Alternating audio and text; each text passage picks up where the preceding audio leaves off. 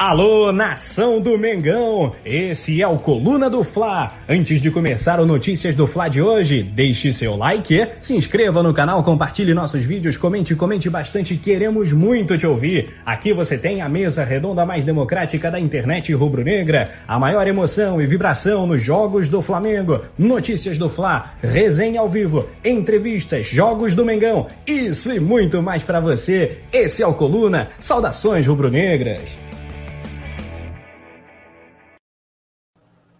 É isso, rapaz. Deixa eu ajeitar, como sempre. Rapaziada, estamos ao vivo. Boa noite para todo mundo. Hoje não estou no resenha, mas estou no Notícias hoje, que é um pouquinho mais curto, porque todo mundo sabe que quando é pré-jogo, lembrando que amanhã o Flamengo encara o Resende pelo Campeonato Carioca, a gente chega um pouquinho depois, mas vai ter o resenha, então já chega, dá um dedo no like, compartilha com todo mundo, avisa que o Coluna do Fla está ao vivo no YouTube. Quero dar também boa noite para você, Letícia, que sempre um prazer fazer o programa contigo.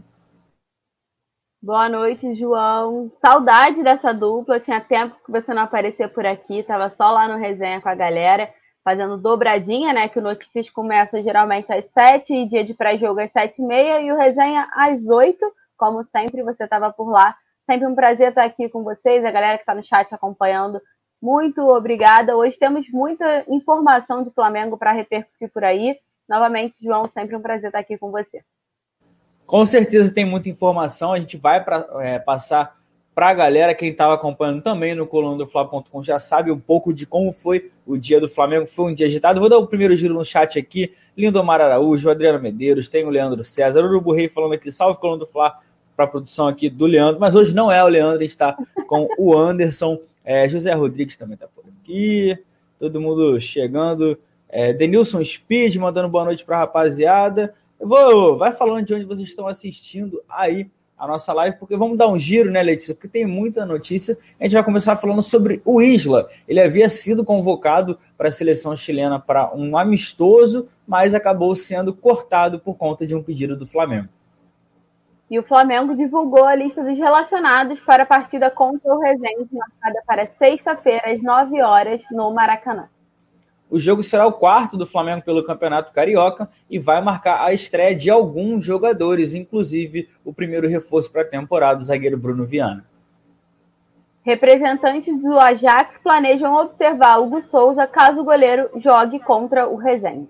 Sobre o mercado da bola, Portal Árabe repercute investida do Al Hilal, clube lá dos Emirados Árabes, em, em, em Bruno Henrique e Arrascaeta, né? A gente tem que ficar de olho nisso. E o Flamengo não aceita pagar valor pedido para o Rafinha porque o atleta recebeu uma bonificação similar um pouco antes de deixar o clube para ir para a Grécia. Então, rapaziada, esses são alguns assuntos que a gente vai trazer. Mais uma vez, deixa o dedo no like, se inscreve no canal. A gente vai começar com tudo, só que depois da vinheta.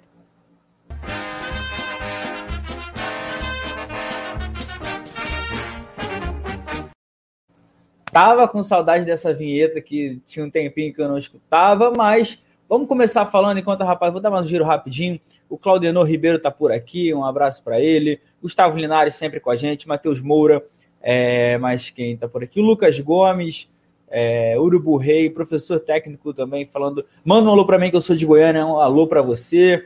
É, Sérgio Fernandes. O Igor Neves falando que João Vona não sei se ele está elogiando ou se ele está brincando com o negócio do morcego, mas um abraço, Igor é parceiro aí, também ajuda muito a gente aqui no Coluna. Vamos começar com notícias, porque o Isla já havia sido convocado, né? Mas a gente vamos recapitular um pouquinho aqui, porque a Comebol também é, cancelou as rodadas da, das eliminatórias, as duas primeiras de 2021, por conta da crise do coronavírus e tudo mais.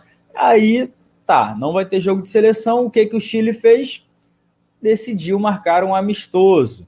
Aí é complicado, porque a gente sabe que tá, é, não está muito fácil a situação na América do Sul. Eles marcaram um amistoso contra a Bolívia e o Isla foi convocado.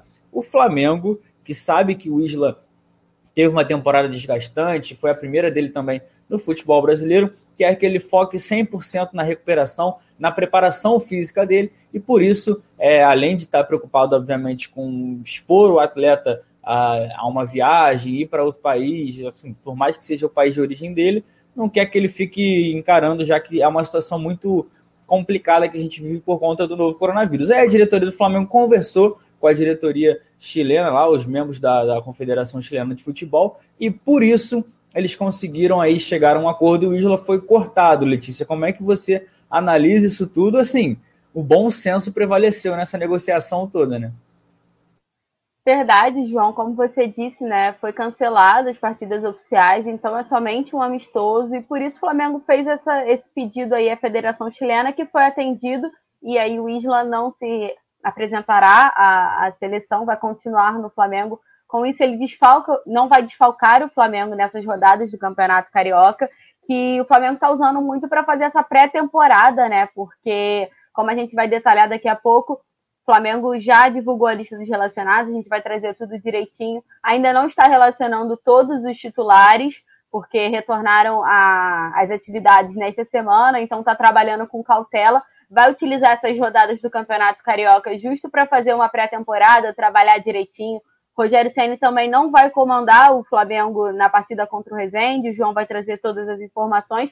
Então, assim, ter o Isla ali por perto, por questões físicas, foi uma temporada muito desgastante a gente tem que lembrar que antes do Isla chegar ao Flamengo, ele estava parado por alguns meses, né? Eu acho que a última partida dele tinha sido em março, e aí ele chega no Flamengo em agosto para setembro, então assim, ele ficou, ele teve esse gap todo aí sem atuar, sem ir a campo, e já chegou no Flamengo jogando praticamente, né, João? Acho que ele fez uma, duas semanas de treinamento e já foi para o jogo. Se não me engano, estreou contra o Santos, não foi titular, mas entrou no. Isso, lá na Vila. Exatamente. E aí depois ele dá essa continuidade, assuma a titularidade e é uma peça importante. O Flamengo sabe que ele é importante também para a seleção chilena, está sempre presente na convocação e por isso mantém um contato muito, muito de perto, acompanhando sempre a convocação. Ou não, não é a primeira vez que eles conversam sobre a convocação do Isla e dessa vez a federação atendeu o pedido, o Isla não é convocado e permanece aí à disposição do Flamengo para as próximas rodadas do Campeonato Carioca, até porque é importante destacar que o momento que a gente vive é um pouco conturbado e é apenas um amistoso da seleção, né? Como foi cancelado os jogos oficiais das eliminatórias. João, já posso dar sequência aqui, porque a gente está falando sobre o Isla atual ou não pelo Flamengo? Flamengo divulgou a lista dos relacionados para enfrentar o Rezende na partida que acontece amanhã, né, sexta-feira, às 9 horas da noite, no Maracanã, pela quarta rodada do campeonato estadual. O Flamengo soltou essa lista dos relacionados e vamos destacar a presença do Maurício Souza, ele que vai, vai ser o técnico no campo, não vai ser o Rogério Ceni e como eu sempre trouxe durante notícias essa semana, o Flamengo tem todo o elenco à disposição. Agora, os meninos já, já estavam treinando, né? Que eram quem estavam jogando no Campeonato Carioca. E também o elenco principal se representou nessa semana, então está todo mundo à disposição. Mas o Flamengo selecionou esses 23 relacionados aí. Eu vou ler direitinho e o João destaca as principais posições aí.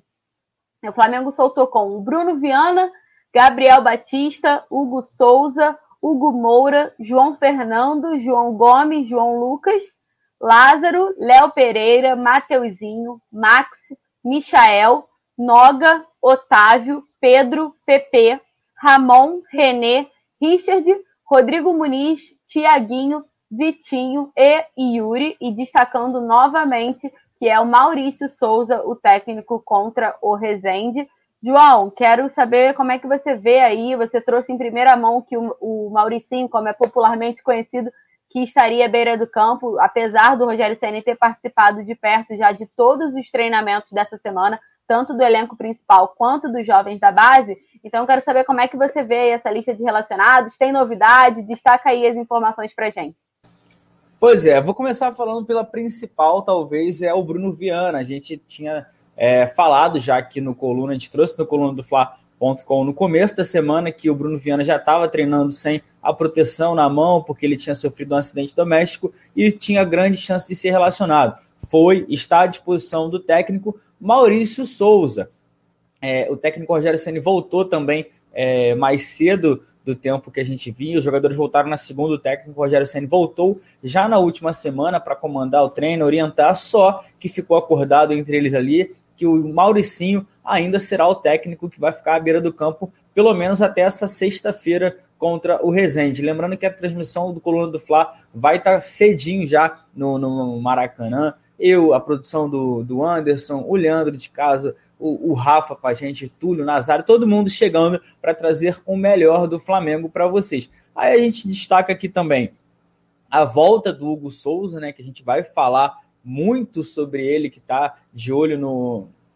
Está é, sendo monitorado pelo futebol holandês, mais é, especificamente pelo Ajax. Então, a gente tem outros nomes aí que dá para destacar. Hugo Moura já chegou, pode ganhar uma chance a mais aí com o Mauricinho. O Léo Pereira é um zagueiro que volta, ou seja, a gente pode ter uma zaga aí formada de repente pelo Léo Pereira e pelo Bruno Viana. Lembrando que o Natan não está mais sendo relacionado, ele que foi negociado com o Bragantino. O Michael é uma peça que a gente pode ver mais uma vez, só que a gente debateu muito durante a semana, de repente não tem muito mais o que entregar, porque vai ficar complicado. A gente tem o retorno do Pedro, que talvez seja o principal jogador dessa lista de relacionados. Temos também o Vitinho, que volta a ser assim, isso destacando os principais jogadores. A gente pode, vou recapitular aqui, tem o Bruno Viana, o Hugo, Léo Pereira, o Vitinho, o Pedro e também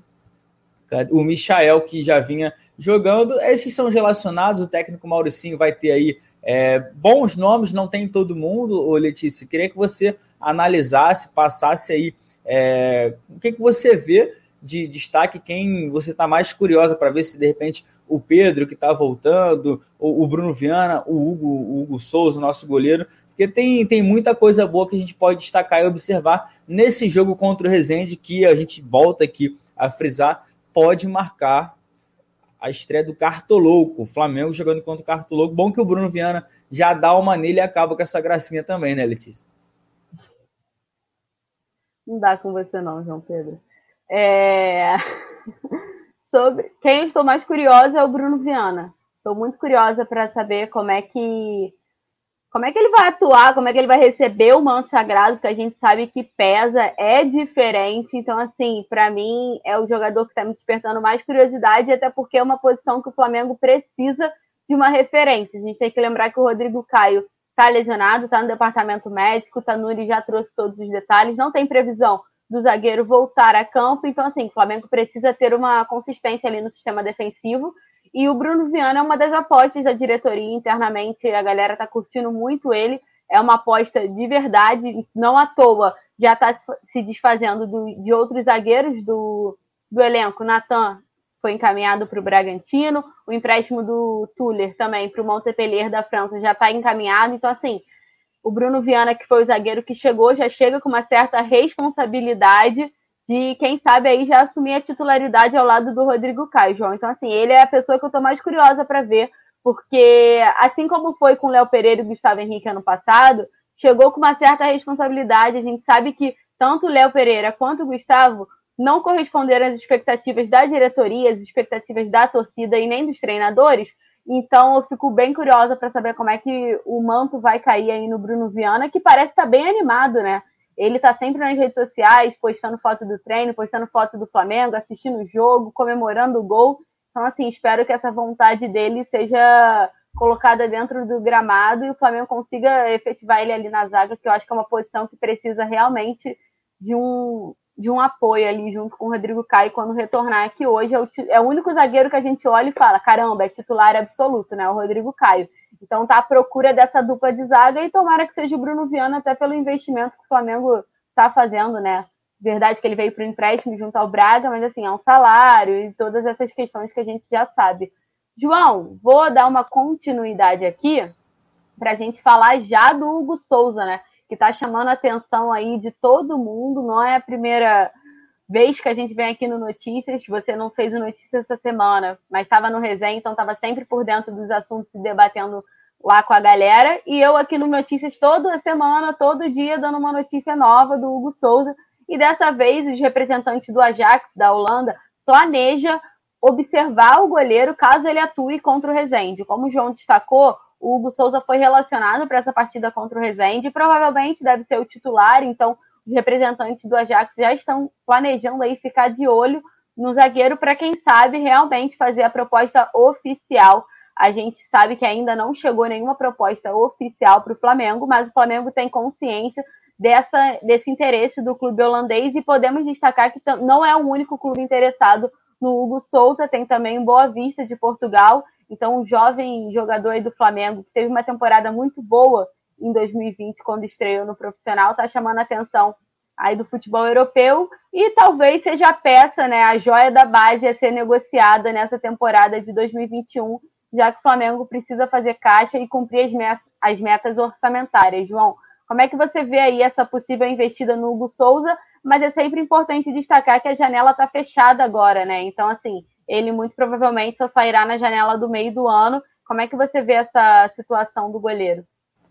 É, assim, é uma situação onde o Flamengo precisa fazer caixa, mas é um valor bem abaixo do que vinha sendo é, circular, é, daí todo mundo falando, ah, não, que de repente pode ser a contratação mais cara da história do Ajax e não vai acontecer. Um preço bem menos do que a gente estava esperando. A multa dele é de 70 milhões. O Ajax quer fazer uma proposta na casa dos 4 milhões de euros aí, ou seja, é pensar muito longe das duas pontas. E a gente quer também é, aproveitar o Hugo, então é óbvio que o Flamengo tem é, a necessidade de fazer e bater metas por conta do orçamento, mas tem aí a situação do Natan, já vendeu o Lincoln, o Yuri César, vamos ver quanto falta para de repente é, não ficar precisando negociar falta jogadores.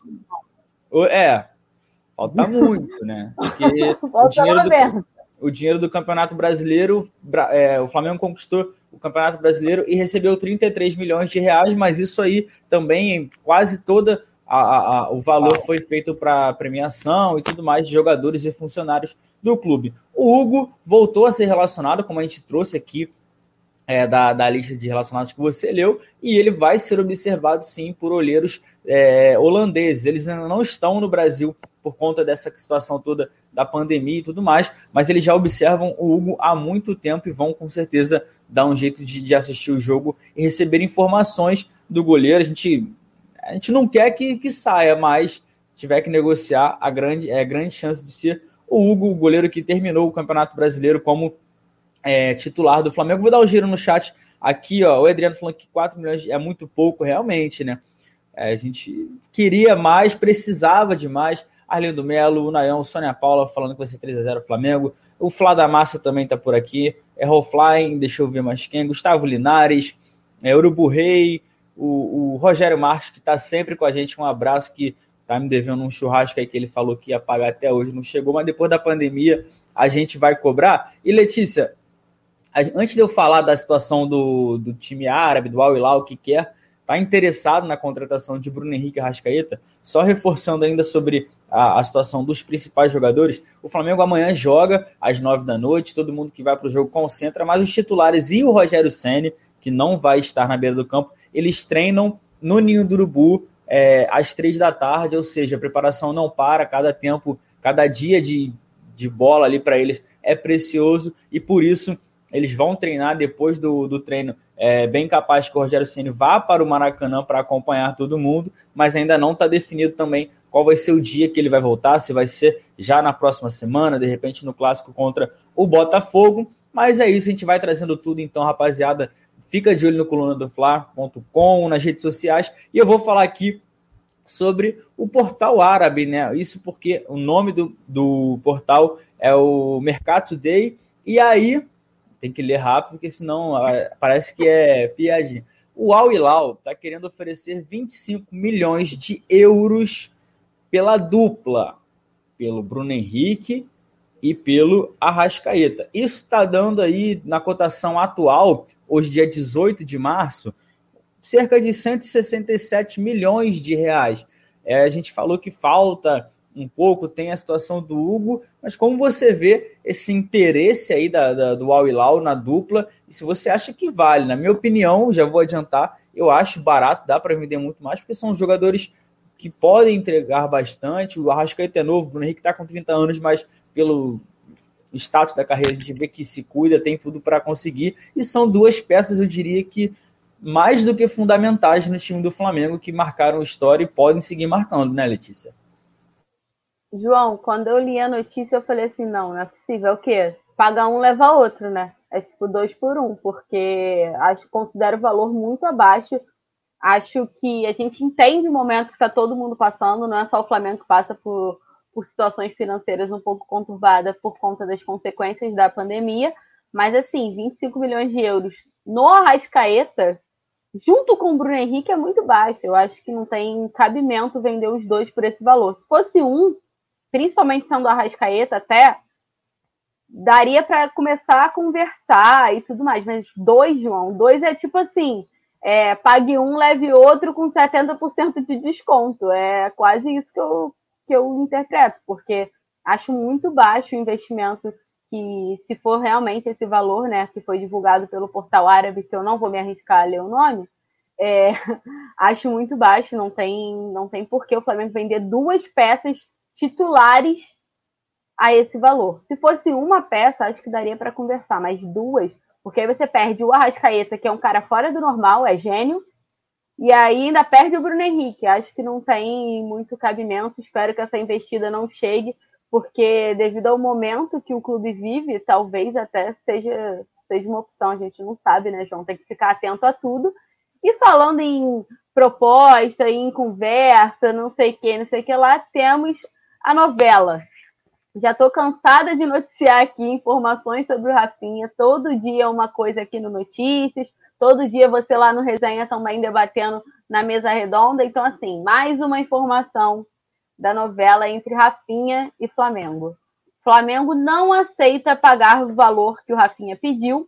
Isso porque o atleta recebeu uma bonificação similar um pouco antes de deixar o clube carioca para ir para o Olympiacos da Grécia. Então eu vou explicar um pouco o que está acontecendo. Flamengo e o Rafinha eles chegaram em acordo no salário, mas os, as partes discordam da bonificação, né, que são as luvas. O Rafinha pede um valor X e o Flamengo não aceita pagar esse valor e aí assim a negociação está parada.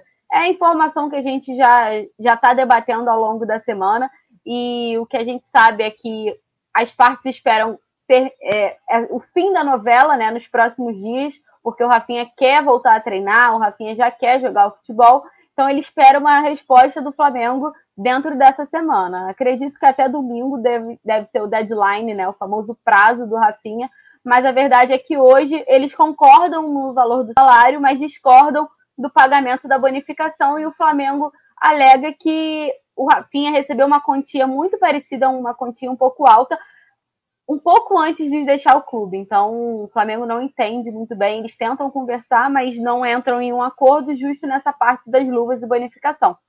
João, é uma novela, acho que você já está noticiando isso há o quê? Há uns 40 dias, né? Desde que o Rafinha chegou, a gente está debatendo bastante isso, né? Ele chegou, acho que em janeiro, então já tem bastante tempo. São quase dois, três meses já debatendo isso e parece que está próximo de um fim. Por enquanto, o final não deve ser feliz, né? A gente sabe que o Rafinha quer jogar no Flamengo, que o Flamengo quer o Rafinha, apesar de uma parte da diretoria não aprovar a contratação justo por conta desse momento financeiro do clube. Acha que, apesar do Rafinha ser uma peça importante para o Flamengo, há outras posições que são mais necessárias, né? Mas entendem que o Rafinha é importante justo porque o Isla está sempre sendo convocado, então precisaria alguém ali naquela posição de renome, né, João? E como é que você vê essa situação? Acha que tem um final feliz? Acha que ainda dá para reverter? O que, que você traz para gente? Olha, é uma situação, uma novela chata, né? Como muitas pessoas no chat aí estão até falando, a gente não aguenta mais, a gente quer, óbvio que a gente quer o Rafinha de volta, só que o Flamengo não vai fazer loucura. O Flamengo, ainda mais com essa situação toda que a gente vem debatendo durante os últimos programas e até debateu hoje, dessa meta a cumprir com, com, com vendas, com orçamento, não dá para ficar fazendo maluquice por conta do Rafinha. Ele saiu, ele ganhou um dinheiro bom também aqui no Flamengo, ele ganhou um dinheiro na Grécia, ele tá vindo aqui, ele sabe que ele tá em final de carreira, ele quer tentar jogar os valores lá para cima, porque certamente vai ser o último contrato dele de alto nível, mas é aquilo, não dá para a gente também só o Flamengo ceder, o Rafinha não tá querendo ceder nada, o Flamengo também, olha, eu vou parar, então nessa Sou fã do Rafinha, queria muito que ele voltasse, mas eu fico com o lado do, da rapaziada aí do, do Flamengo, porque não dá para a gente ficar fazendo maluquice. Se o Rafinha realmente quisesse, eu acho que esse negócio já teria sido fechado há algum tempo, pelo menos há mais duas semanas aí. Ele tá no Rio, tá treinando, jogando futebol, e assim. Ele fala, não, que eu já queria estar tá treinando. Se quisesse, ele estaria lá no Ninho do Urubu, ele cederia um pouquinho, o Flamengo aqui, um pouquinho ali, outro ali, mas é aquilo. O Flamengo não, não é que o Flamengo está quebrado de dinheiro, mas o Flamengo não pode ficar fazendo loucura no meio de uma pandemia. E ainda sobre a lateral direita, a gente também no Coluna Fla trouxe aqui em primeira mão que o Flamengo descartou qualquer possibilidade de emprestar o Rodinei novamente ao Internacional e a qualquer outro clube do futebol mundial. O Flamengo só vai negociar o Rodinei se for uma venda. O Flamengo quer vender o jogador, quer fazer caixa, até por conta dessa meta que a gente vinha falando. E caso não pinte nenhuma proposta, a ideia hoje dos dirigentes do Flamengo é de que o Rodinei retorne e fique no elenco do, do Rubro Negro, ou seja, ainda mais se o Rafinha não vier, pode ser bem real uma volta do, do Rodinei aí jogando, ainda mais com o Isla que a gente falou, que vem sendo convocado com frequência para a seleção chilena. Ó, o Vicente Flá falando aqui, esquece o Rafinha e traz o Rodilino de volta. É, a gente estava falando disso. O Breno Souza falando que não depende mais de mim, o Rafinha falando, o Rogério Marques falando. Também sou fã dele, mas ele saiu. Sendo, sendo assim, ele tem que ceder e voltar. É complicado. Flá da Massa perguntando cadê o poeta Túlio? Já já o poeta Túlio vai chegar. Enquanto isso, Letícia, eu queria saber de você dessa possibilidade de ver o Rodilindo novamente com a camisa do Flamengo. Ele que ajudou o Flamengo também na, no título do Octa, sendo expulso aqui no, no Campeonato Brasileiro, né? Eu achei que você ia fazer a pergunta do Rafinha, tu me vem com o Rodinei. Pô, João. Não, mas é, eu acho Rafinha, que. Rafinha, a gente já tá falando do Rafinha há 40 dias. Vamos falar do Rodinei dá moral para mim também, né? Pô, tá lá no site, colunadofla.com. Não, então, exatamente. Eu acho que você já trouxe muito bem. O Flamengo não se interessa pelo empréstimo, né? O Flamengo só quer a venda do Rodinei, senão ele retorna ao clube. E muito se passa pelo momento do Flamengo. A gente está debatendo, já falei aqui várias vezes. Você também já citou, o Flamengo precisa fazer caixa, precisa vender, o Flamengo tem que arrecadar 140 milhões em vendas. Então, qualquer dinheiro que entre, não precisa ser uma venda milionária, pode ser uma venda do Rodinei, que eu acho que está em torno de 20 milhões, né, João? Pelo que a gente viu. Acho que era isso, né? Então, assim, 20 milhões. Se o Internacional pagar os 20 milhões, o Rodinei continua lá no Clube Gaúcho. Mas se não, ele retorna ao Flamengo. Então, não independente do Internacional, pode ser qualquer outro clube do futebol mundial, como o João destacou. E a galera do chat já estava aqui comentando, todo mundo falando sobre o Rodinei, tá por aí. tá marcando churrasco no chat, João? Tô vendo, tá? Nada, vou marcar, mas com. com daqui a pouco, depois do, da vacina, tudo. E, Letícia, agora a gente vai pro chat fazer companhia para todo mundo, porque o resenha tá chegando, o resenha pré-jogo, rapaziada. É com vocês. Vamos com tudo e até a próxima. Alô, nação do Mengão! Esse é o Coluna do Fla. Antes de começar o resenha ao vivo, deixe seu like, se inscreva no canal, compartilhe nossos vídeos, comente, comente bastante, queremos te ouvir. Aqui você tem a mesa redonda mais democrática da internet rubro-negra, a maior emoção e vibração nos jogos do Flamengo, notícias do Fla, resenha ao vivo, entrevistas e muito mais. Esse é o Coluna. Saudações rubro-negras.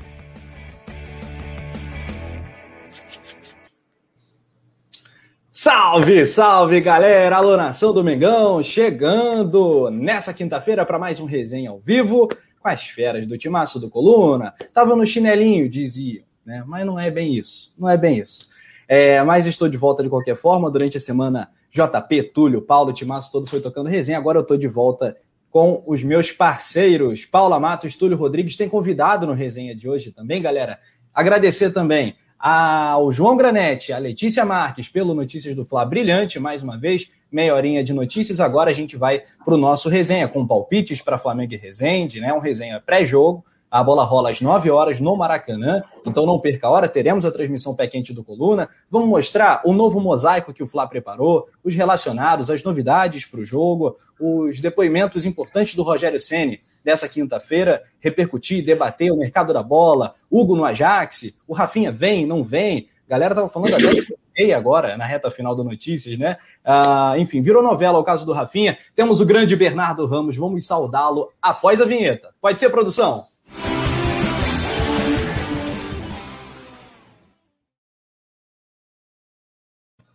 Ah, moleque, então vamos começar com os alôs, né? O alô para a nação que está no chat, já já um giro. Vou começar com ele hoje, grande Bernardo Ramos, que é da Comebol TV, do Band Esportes, tem o seu canal no YouTube, todo mundo deve se inscrever no canal do Bernardo. Boa noite, bem-vindo ao Coluna Ídolo. Boa noite, boa noite, Rafa. É uma satisfação, um orgulho, um prazer, uma honra estar aqui, receber o seu convite. Um abração para Paula, para o Túlio também. É um orgulho muito grande estar por aqui. Vamos nessa, vamos falar sobre isso aí, é, sobre, evidentemente, o Flamengo, né? Saíram os relacionados, tem entrevista, como você bem disse, é, concedida pelo Rogério Ceni ao Mauro César, né? Nosso é, é, companheiro Mauro César Pereira. Enfim, tem muita coisa para a gente conversar por aí. Legal, vai ser bom demais. Então, bora resenhar. Paulinha Matos, que saudade de você. Toca aí, Paulinha. Que saudade, cara. É, legal. Valeu. Seu destaque inicial. Boa noite, Paula. Oi, Rafa. Quanto tempo? Saudade de você, saudade de um pré-jogo. Tinha um tempinho que eu não fazia o resenha pré-jogo. Oi, Bernardo. Prazer fazer o resenha com você. Boa noite, produção. Boa noite a todos. E tem muita coisa para fazer de destaque inicial. Que não falta é assunto, então já vou pedir pro pessoal deixar o like. Esse like tá muito baixo. Já deixar o like aí, se inscrever no canal, ativar o sininho, tudo isso que vocês já estão acostumados que a brincadeira hoje vai ser nível hard, muito assunto, muito assunto. Hoje o bicho vai pegar, o resenha vai ser quente, como a Paula gosta de dizer, vai ser deliciante, deliciante o resenha de hoje. Nessa quinta-feira, pré-Flamengo e Resende. Flamengo e Resende, galera, que já se enfrentaram 13 vezes na história e o Mengão tem ampla vantagem, venceu 10 jogos, empatou um e perdeu dois. Então temos um saldo de oito em 13 jogos disputados contra o Resende. Saudar a nação rubro-negra no chat. Alô, Paulo Gondim. Alô, Humberto Almeida. Um salve para o Rafael Lima, meu xará. Para o Vicente Flá, que está me acusando de estar no chinelo. Não estava no chinelo. Natanael Lima. Uh, Humberto Ferreira, já falei. Galera participando. Grande Urubu Rei, direto de Salvador, na Bahia. Manda tua cidade também, que a gente quer ouvir. Leandro Martins, produção do Coluna também. Lohana Pires, membro do clube do canal. Torne-se membro acessando o link aqui na descrição do vídeo. Agora, boa noite dele. Ô, Túlio, o bigode agora virou um cavanhaque, tá evoluindo. Boa noite, cara. Liga aí.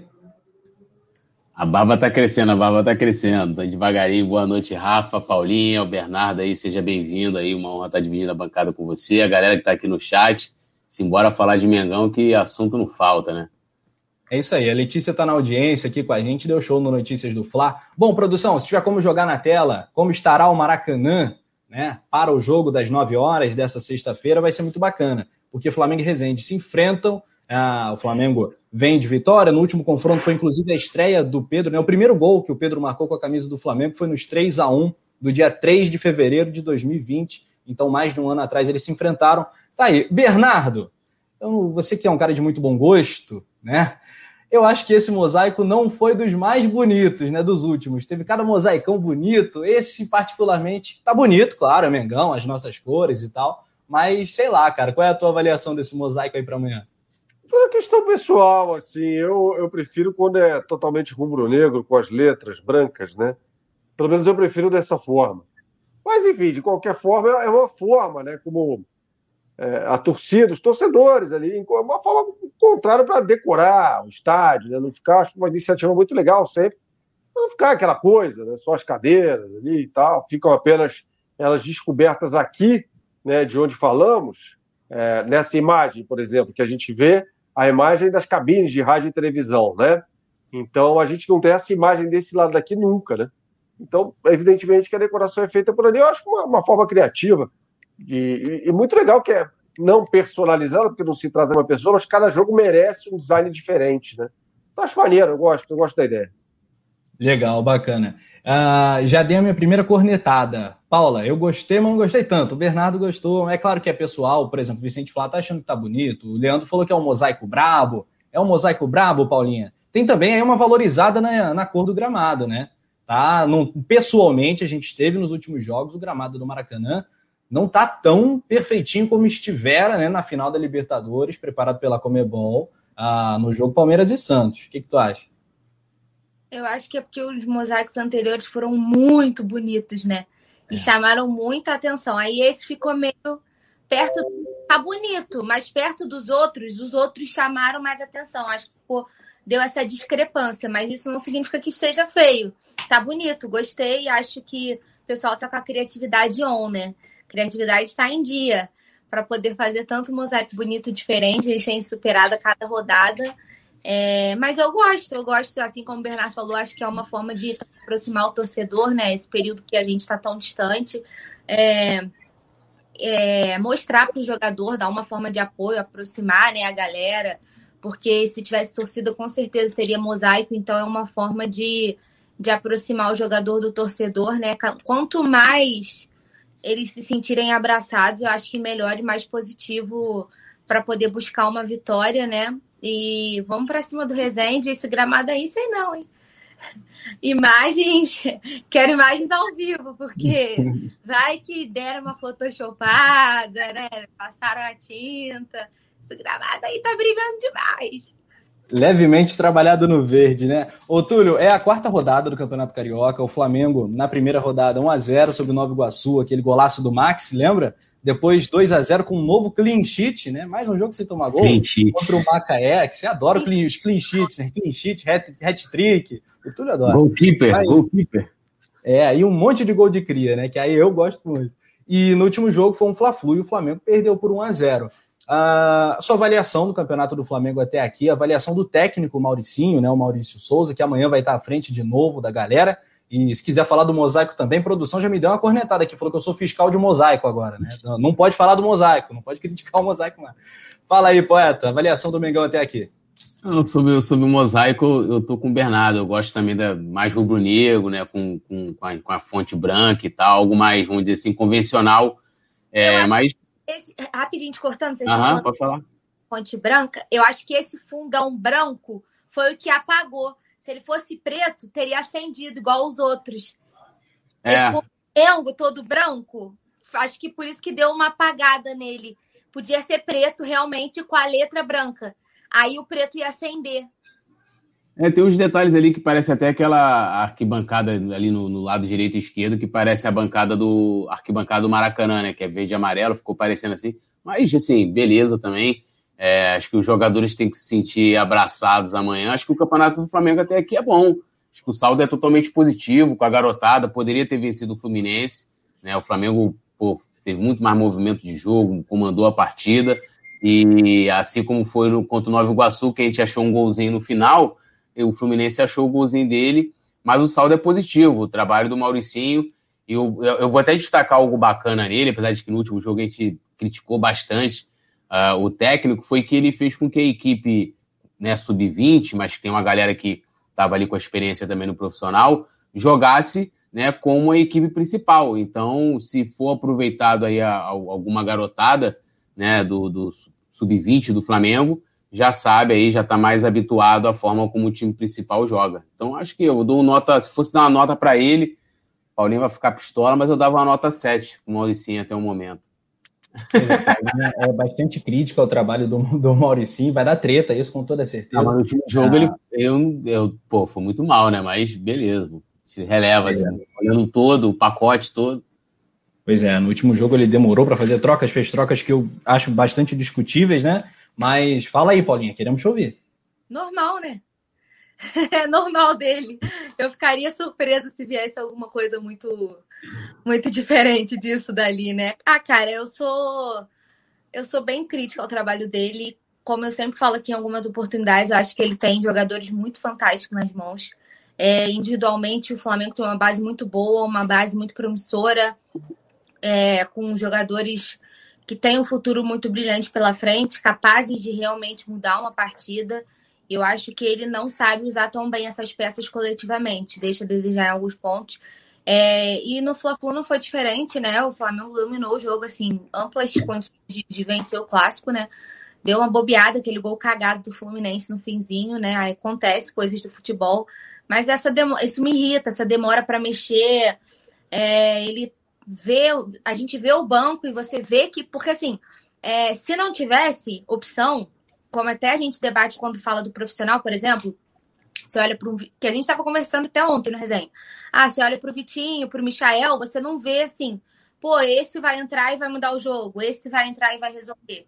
E no, no, no Fla-Flu, ele tinha peças que poderiam mudar a dinâmica da partida, poderiam tentar alguma coisa para tentar resolver. E aí ele demora a fazer essas substituições, mexe errado. Enfim, eu tenho muitas particularidades. Eu acho que a era Mauricinho já deu na minha avaliação. Acho que já ganhou muitas coisas, o que tinha que ganhar.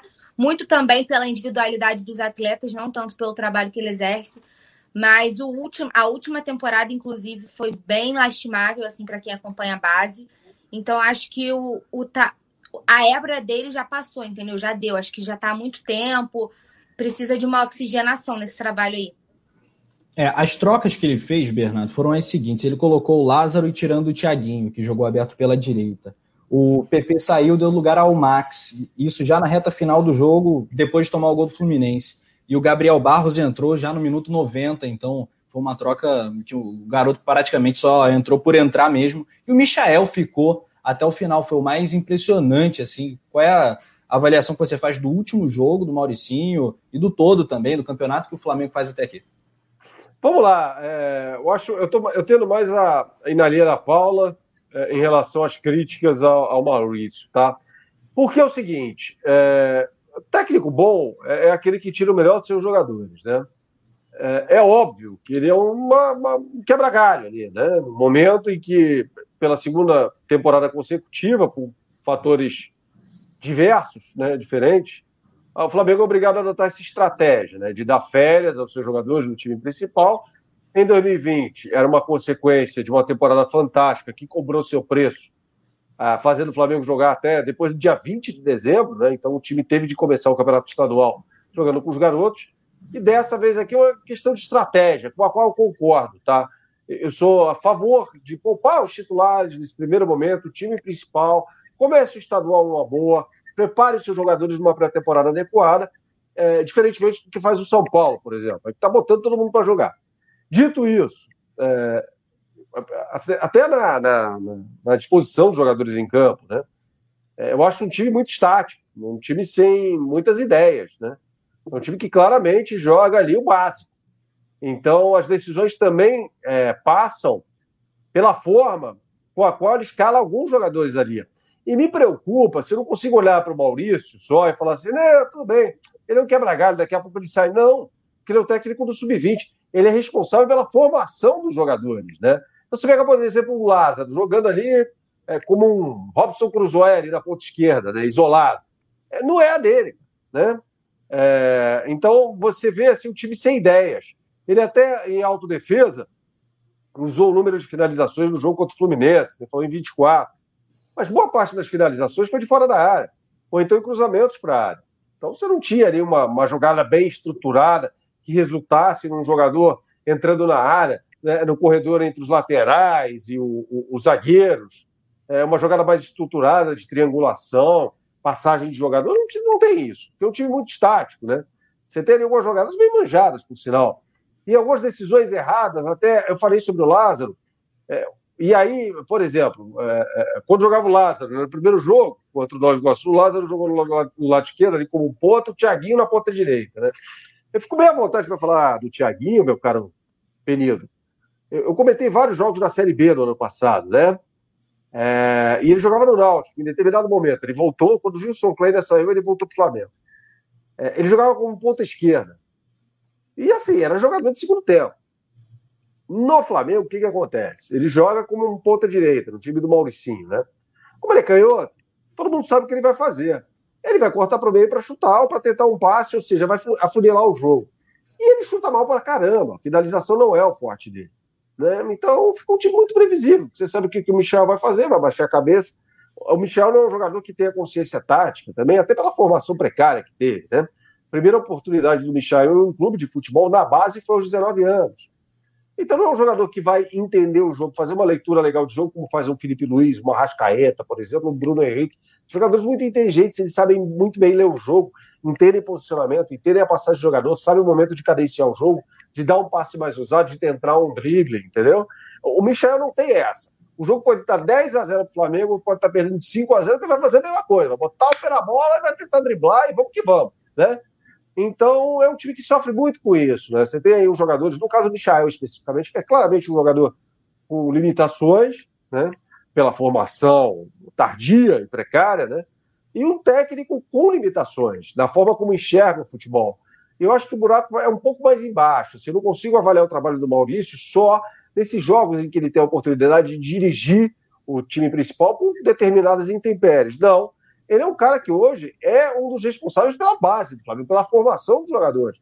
Em que condição esses caras vão chegar no profissional? Com que leitura de jogo? Com que, é, é, com que noção de variação de esquemas de jogo? Praticamente nenhuma. Um time sem variação de jogo. Então, assim, me preocupa mais ter um técnico como o Maurício cuidando do último, último degrau da base do que tê-lo aí nesses jogos de campeonato estadual de início aí, que são menos relevantes, né? É, não, até, até saindo em minha defesa, se fosse contar para fazer a avaliação do trabalho dele no Sub-20, principalmente olhando os resultados do ano passado, né, que teve vários resultados ruins, aí é um trabalho péssimo, né? É, realmente diminui muito, mas eu acho que dentro da condição, né, é, e aí tem que considerar isso, olhando para o início do campeonato, uma equipe que não jogava há um mês, né, o pessoal, a maioria, tirando é, Natan, que estava com, com um profissional, é, o Gabriel Batista, o restante estava um mês sem, sem atividade nenhuma, mas se for olhar num todo o trabalho do Mauricinho, é, aí o negócio fica, fica feio. Aí eu concordo com a Paula número gênero e grau. Gente, é. tá aqui na, naquela época, quando logo assim que o Santos chegou, né, que tiveram as eliminações, aqueles protestos fizeram a faixa, né? Maurício Sou Solução Caseira. Boa. Falei, pelo amor de Deus, não façam isso, assistam não, a Os jogadores chegaram a fazer lobby por ele. Lembram disso, não? Quando Jesus saiu, os jogadores falaram: não, o Maurício é muito bom, porque o Maurício ficou lá treinando, né? Jesus levou todo mundo, não tinha ninguém. E aí os jogadores fizeram logo. Pô, Maurício, os treinos do Mauricinho são muito bons, é sempre pô, dá uns treinos dele. Eu acho, eu acho que isso aí passa pela sempre a, a, a o olhar automático para a base, né? E, e, o que se fala também em relação a outros jogadores, por exemplo, é, esses jogadores entraram numa velada, né? No ano passado, naqueles jogos, naquela, naquele jogo contra Palmeiras, Independiente Del Vale, o Flamengo precisou recorrer a, a, aos jogadores ali, é, porque não tinha quem colocar em campo, e os caras deram conta do recado. Agora, são jogadores ainda em formação. Não significa que esses caras vão poder chegar amanhã e vestir a camisa. Veja o Ramon como oscila, né? Jogou mal contra o Nova Iguaçu, jogou muito bem contra o Macaé e já não foi bem contra o Fluminense, né? São jogadores que oscilam demais. Então é, é, é preciso tomar um certo cuidado em relação a isso. Sobre o Ramon, eu tenho uma certeza, melhor do que o René ele é. do que o Felipe não, Luiz, não. Isso aí, sem dúvida. Com todo respeito ao Reneymar, que foi relacionado a produção, inclusive, vai jogar na tela os relacionados do Mengão, né? Você vai lá ver, Reneymar ali, ó. Lá ali na ponta direita. Uh, temos aí, Paulinha, quer ler pra gente? Quer passar pra gente relacionados do Mengão? Vamos lá. Bruno Viana, Gabriel Batista, Hugo, Hugo Moura, João Fernando, João Gomes, João Lucas, Lázaro, Léo Pereira, Mateuzinho, Max, Michael, Noga, Otávio, Pedro, Pepe, Ramon, Reneymar, Richard, Rodrigo Muniz, Tiaguinho, Vitinho e Yuri. Perfeita leitura, obrigado, Paula. Lembrando a galera, galera, dedão no like, hein? Muito importante. A cada mil likes em pré-jogo é gol do Mengão. No caso, não é gol do Gabigol, é gol do Rodrigo Muniz. Rodrigo Muniz, que, aliás, não, pode ser gol do Pedro também. Pode ser gol do Pedro, Verdade. que pode sair como titular. Agora que eu me toquei, o homem da referência, da reverência, que também é referência no ataque, vai estar lá à disposição, camisa 21 para o técnico Maurício Souza. Vou ler mais alguns comentários aqui do chat. Eu tenho uma pergunta para o trio. É o seguinte aqui, ó. O James Marinho falando que o Bernardo Ramos é fera. Já joguei aqui o link para você se inscrever no canal do Bernardo Ramos, quem não está inscrito ali, arrancando para os primeiros 50 mil inscritos, de muitos 50 mil que vem aí, porque o cara é muito diferenciado. É, Uro Ubaldino Melo tá aqui na área. Uh, vou esperar o Mengão. Ah, o Alex Xavier, Flamengo 2 a 1 já está palpitando. Hein? Daqui a pouco os palpites também. Falou para Flamanaus, galera manauara ligada no coluna do Fla. Em Manaus, o Flamengo é, sei lá, pelo menos 50%, 60% uh, da torcida. Eu botaria Rodrigo Muniz e Pedro no ataque, diz o Matheus Moura. Será que isso é possível, Túlio? Será que o, o conservador Maurício Souza vai ter essa iniciativa de colocar dois jogadores, uh, dois noves, né, para atuar já de cara? Eu acho que não. Se, for, se ele for seguir mesmo o time titular, né? O time geralmente joga com, com tava, um atacante. Estava ajudando ele nos treinamentos, né? Quase impossível. É. Então é, é, impossível né, que, ele coloque, que ele coloque, que ele faça isso. Mas se ele tiver que escolher, talvez até para poupar o Pedro, ele pode iniciar o Muniz por esse motivo, mas em termos de qualidade, é, teria que ser o Pedro. Agora, os dois juntos, eu acho difícil, né? Essa, essa falta de ousadia me incomoda, né? Tanto no profissional como, como na base também. É, mas eu não acredito que ele coloque os dois juntos, não. Ele muda, tem que mudar a estrutura do time, né? Ele falou que está tentando fazer jogar igual a, a, equipe principal, ele não vai mudar aí, como a Paula lembrou bem, né? Tem, tem a influência do nosso querido Rogério Senna. Pois é, a galera chama o Rodrigo Muniz de Munigol, né? O Munigol. E vê imagens na tela do treinamento do Flamengo, no CT Ninho do Urubu. Flamengo se preparando para o jogo às 21 horas, volto a dizer, para a galera não perder o horário. Os horários do Campeonato Carioca estão bastante mexidos, bastante alterados, inclusive o jogo que seria terça-feira contra o Botafogo já passou para quarta-feira, às 21h35, né? Que é um horário ainda mais. amanhã, amanhã é às 9 h 05 né? E às 5, né? 9 h 05 É. é verdade, 9 h 05 né? O Marcelo Silva de Oliveira está perguntando: bancada, em qual posição o Flamengo precisa de reforços? Isso tem certa relação com uma fala que o coluna do Fla.com ah, fez matéria do Rogério Senna, inclusive o Bernardo Ramos também dedicou um vídeo dele no canal dele hoje para falar sobre isso. A gente vai conversar sobre isso. Antes eu vou, vou ler mais alguns chats aqui. O Sérgio Souza está me corrigindo. Manaus é 95%. 95% dos torcedores uh, de Manaus são rubro-negros. Rio Bonito de Lumiar é Flamengo, diz o Vladimir de Castro. Abraço para você também. Muito legal você mandar a tua cidade. A gente tem essa dimensão nacional e até internacional do Coluna do Fla. Ô, Bernardo Ramos.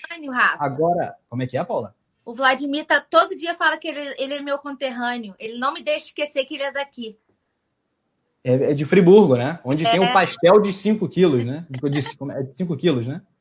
5 quilos. Pastel de 5 quilos, Bernardo. Você comeria um pastel de 5 quilos, Bernardo? Com a fome que eu tô, evidentemente. Agora, eu me lembro muito, o, o, o Paulinha. Eu não sei se, se é, você sabe o que aconteceu, até uma curiosidade que eu tenho, né? Meu pai trabalhava na indústria farmacêutica no Rio e eles faziam as conversões anuais num hotel em Friburgo, era um hotel chamado Sanssouci. Eu ia quando eu era pequeno, não sei se existe mais esse hotel, mas era em Friburgo. Existe mas. Coisas que só tem em Friburgo, né? Paulinha Matos, Paulinha Matos só tem uma em Friburgo o pastel de 5 quilos, né? o, o, hotel do, do pai do Bernardo. É, e a correção da produção tá também aqui ao vivo, 21 horas e não 21 e 5, hein? É porque é. tem, tem 21 e 5 também, né, Túlio? Mas é o jogo do sábado que vem. Amanhã, agora sim. Tá não, olha, eu vou te falar que eu nem sei, eu vi 21. É, primeiro eu vi 21 e 5, em algum lugar eu vi 21 horas, aí eu até fui conferir também quando a produção falou. 21. Vou dar, deixar até fixado, né? Senão vai que eu chego atrasado para a transmissão. Pois é, para não ter erro, já chega com bastante é, antecedência. Já, já, a convocação já é duas horas antes. Inclusive, lembrar a galera, amanhã, duas horas antes da partida, a gente já está ao vivaço aqui. Muito bem. Bernardo, em qual posição o Flamengo precisa de reforços? Para quais posições, você diria? Cara, essa pergunta é difícil. Assim, eu, eu é óbvio que ó, o Vladimir aqui está falando que o hotel vira uma faculdade, olha só. Mas uhum. voltando aqui ao raciocínio, é, tudo depende. Assim, é, nessa entrevista ao Mauro, né, o, o, o Rogério Ceni deixou meio claro né, que uma, uma coisa que passa pela direção não há dinheiro, né? E não há dinheiro no mundo inteiro. O Manchester United, que é um dos maiores clubes do mundo, pegou um empréstimo faz duas semanas de 60 milhões de libras. Né? Isso aí dá quase meio bilhão de reais. Uau. Todos os clubes do mundo passam por dificuldades financeiras, né? outros mais, outros menos. É, então não tem dinheiro para fazer contratações é, de impacto como aquelas feitas, por exemplo, é, naquele intervalo entre 2018 e 2019. Dito isso, nas devidas condições, nas dadas condições, o importante é que não tem que estourar o orçamento, cara. É, um orçamento que, aliás, já está comprometido para esse ano 2021, porque havia uma previsão de retomada de público em abril, que não vai acontecer de jeito nenhum. E havia ali uma previsão de faturamento de 100 milhões de reais com, a, com o público nos estádios. Né? Isso não vai acontecer. Eu acho que não vai ter público nem, nem se bobear só em 2022. Então, tem que ir no chão. Então, o Flamengo fará o chamado negócio de oportunidade. Jogadores que não têm custo, né? você paga um empréstimo, de repente, ou o cara está livre no mercado, você combina ali e tal, e traz. É, nessas condições, eu fiz todo esse preâmbulo, acho que o meia é, é, é muito importante, né? um jogador ali que, que possa ser um reserva para o Arrascaeta, por exemplo, né? é, pelo menos até a volta do Thiago Maia. Né? Se o Thiago Maia, pensem nisso, né? Se o Thiago Maia tivesse em condições aí na reta final do brasileiro, ele teria sido titular desse time. Né? A partir do momento em que o Rogério Ceni recua o Ilharão, não seria o Diego, seria o Thiago Maia. Acho que o Thiago Maia é mais jogador do que o Arão, inclusive. Acho que ele seria, por linhas tortas, em algum momento titular desse time do Flamengo. Então, assim, a coisa melhora com a volta dele, né? Mas nunca haverá as condições perfeitas, né? Para o Rogério Ceni escalar o time, os 11 que ele acha ideais, por diversos motivos. Contusão, cartão, enfim, outros problemas. Então, eu contrataria o meia. Acho que é a posição mais importante hoje, é aquela mais carente, o meio de criação, né? Atacante, me parece que está bem servido, repito aqui, nas condições atuais do futebol brasileiro, e é óbvio que a chegada do Rafinha seria fundamental. O Isla caiu muito na parte final do Campeonato Brasileiro, muito, perdeu muito rendimento. É um jogador eminentemente, eminentemente perdão, ofensivo, não é um, um exímio defensor. O Flamengo teve problemas por ali ao longo do Campeonato Brasileiro, contra Fortaleza, no Maracanã, contra o Bragantino, contra o Internacional, foram inúmeros jogos, né? Que houve problemas defensivos. Então, acho que a volta do Rafinha seria muito importante. É claro que tudo depende da questão primordial, que é se manter fiel ao orçamento. O Flamengo não pode quebrar o orçamento. O Flamengo não pode abrir um precedente para voltar aos tempos em que atrasava salário, tinha dívida em crescimento. Isso não pode acontecer, né? Ah, mas o Atlético Mineiro está tá contratando, é, contratou, gastou mais de 200 milhões de reais em contratações para o Campeonato Brasileiro. Isso é problema do Atlético. E lá os três mecenas, né, os três R's, são empresários que põem o dinheiro lá, mas essa conta vai chegar um dia. Corinthians está quebrado, né, com a dívida batendo quase na casa de um bilhão de reais. O Botafogo tem um bilhão de reais quase em dívidas, é, com faturamento anual que não chega a 150 milhões de reais. Dizer, são clubes que se inviabilizaram. O Flamengo não pode acontecer isso. Tá? Você pode ter times bons, o time do Flamengo é muito bom, muito bom. Né? Mas você não vai ter um time como o de 2019, provavelmente um técnico que custava o que o Jorge Jesus custava também. Então, você vai ter que se adequar.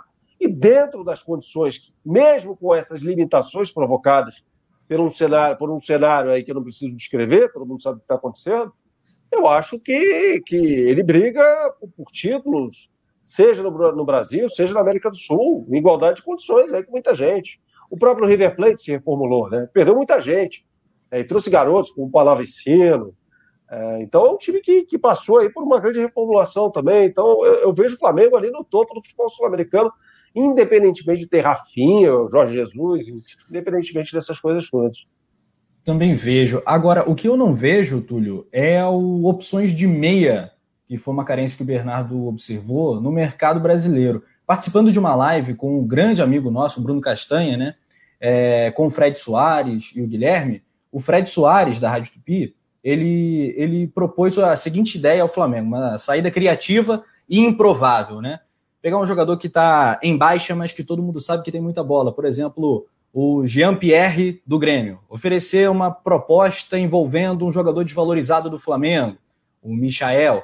As trocas não são muito do feitio dessa diretoria e nem tão muito em moda no futebol brasileiro, né? Houve vários períodos lá atrás onde as trocas eram super frequentes. É, foi um nome sugerido, né? para a crítica não ficar apenas a, a, observação, precisamos de um meia, é muito difícil de achar né, nomes, é muito complicado. Eu concordo, também, precisa, também acho que precisamos do reserva do Arrasca que não temos.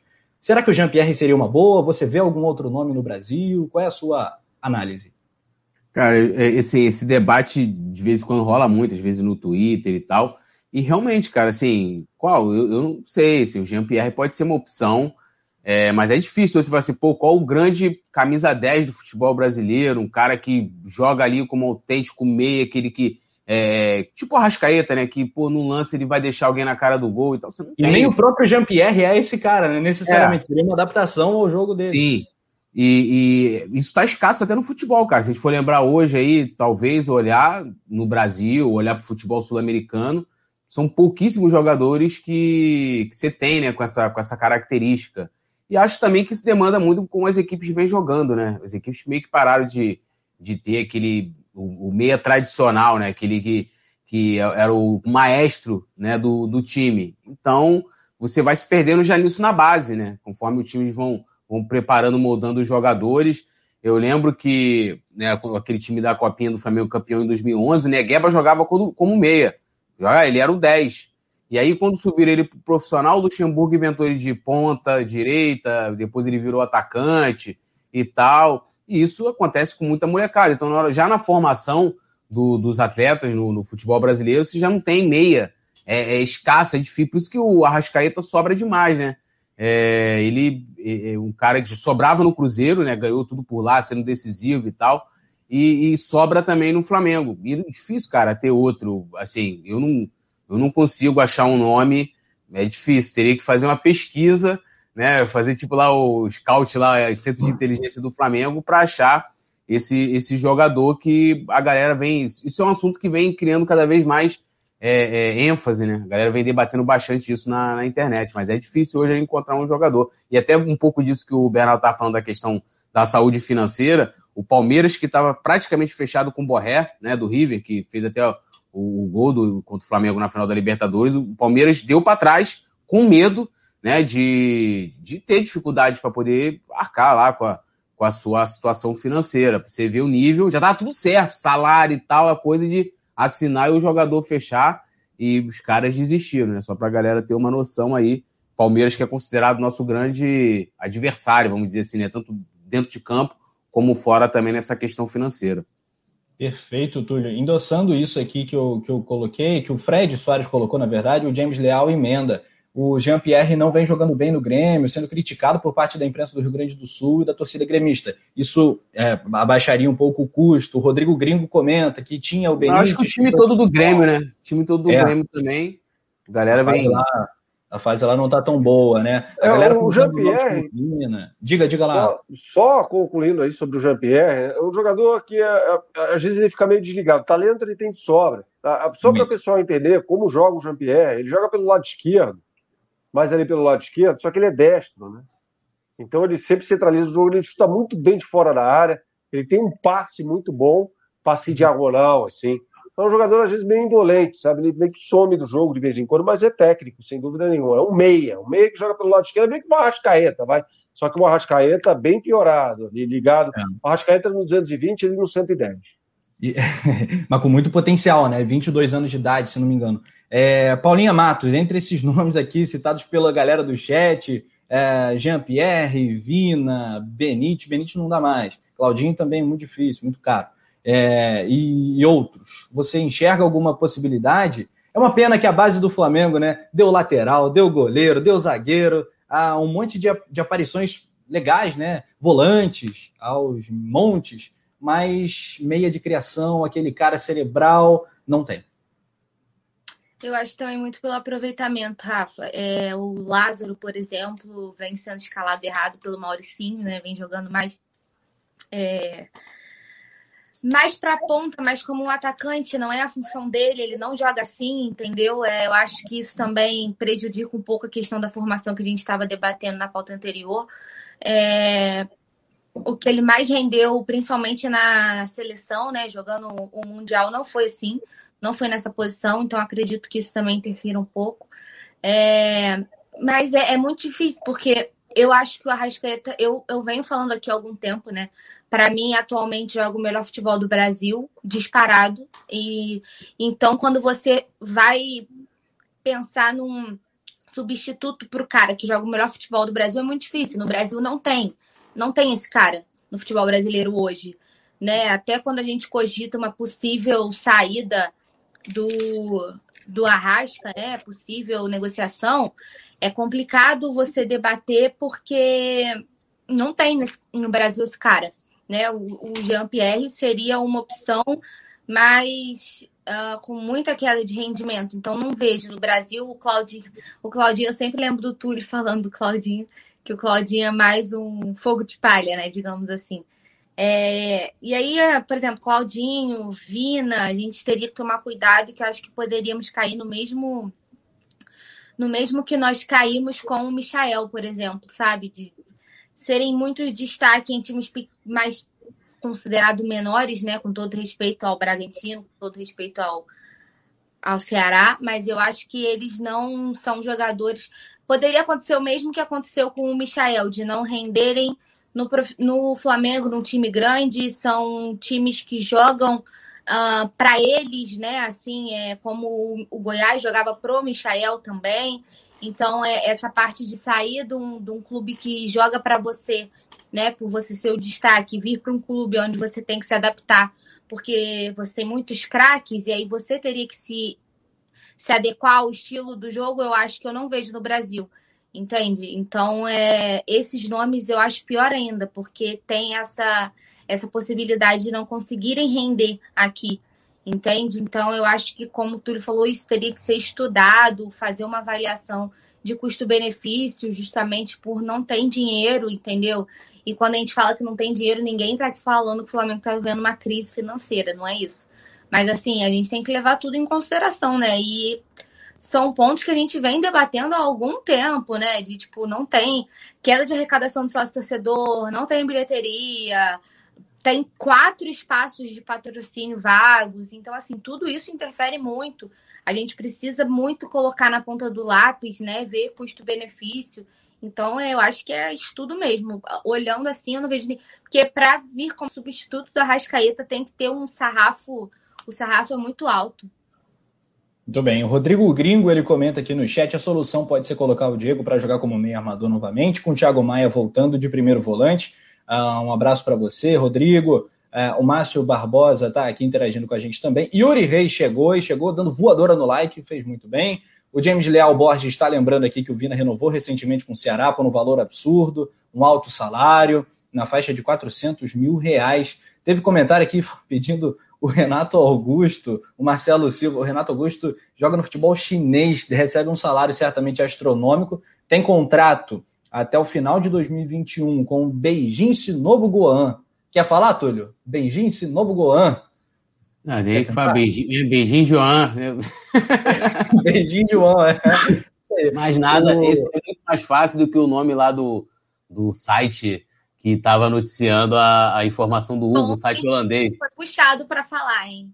Pô, aí é complicado. O beijinho, você vai falar assim, ah, não, porque o beijinho, aí fica, fica tranquilo, né? Você releva, o pessoal já sabe o que é, porque já está acostumado já com várias, várias compras, vendas, negócio com, com a equipe chinesa, então já facilita. Perfeito. E o Renato Augusto já está com 33 sabe. anos também, né? 33 anos, cria do Mengão. 33 aí, anos e, e e assim, quanto custaria o Renato Augusto hoje? Não sei, né? Renato Augusto sempre foi sondado no Flamengo e não veio por questões financeiras, que na hora de se chega ali que você vai sondar o jogador e tal, você vai ver né, o, o, valor. Eu lembro até que ano passado viralizou uma foto, foi do Marcos Braz com eles no carnaval. Traz o, o Renato Augusto e tal, papapá, aquela coisa toda. Ano passado não, ano passado. Ah, não, ano passado teve carnaval. Eu acho que foi ano, ano passado mesmo. E ah, eu acho que, vou repetir o que eu falei aqui, sei lá, dois ou três resenhas atrás. O Flamengo tem que começar a pensar em rejuvenescer a equipe, né? A gente, a pessoa está até falando aqui, o Vina já tem lá seus 30 anos, né? É, ontem a gente estava falando do Gatito, uma galera que me xingou por causa do... Rapaz, não sabia que o Gatito tinha fã-clube no Flamengo. Menino, né? eu... fiz um tweet, porque eu vi um monte de gente começando, a... te cortando rapidinho. Aham, falando que o Gatito era melhor que o Diego Alves. Aí eu fiz um tweet falando, pelo amor de Deus, uhum. sabe? o que veio de gente falar comigo? Eu fiquei não, abismada. Eu só posso entender que é desespero. É, o gatito de 2017 caberia nesse Flamengo. O gatito de hoje acho meio improvável. Não, não cara, o gatito vai fazer 33 anos, assim, é, é. é a gente, ó, ó só o jogador. goleiro nem é muito, né? Mas a queda, né? Não, física, sim, mas aí a gente tá é, pensando no cara que vai substituir o, gatito o Diego Alves. Aquele, é, um cara que vai substituir o Diego Alves. Aí você tem. No aí o Diego Alves.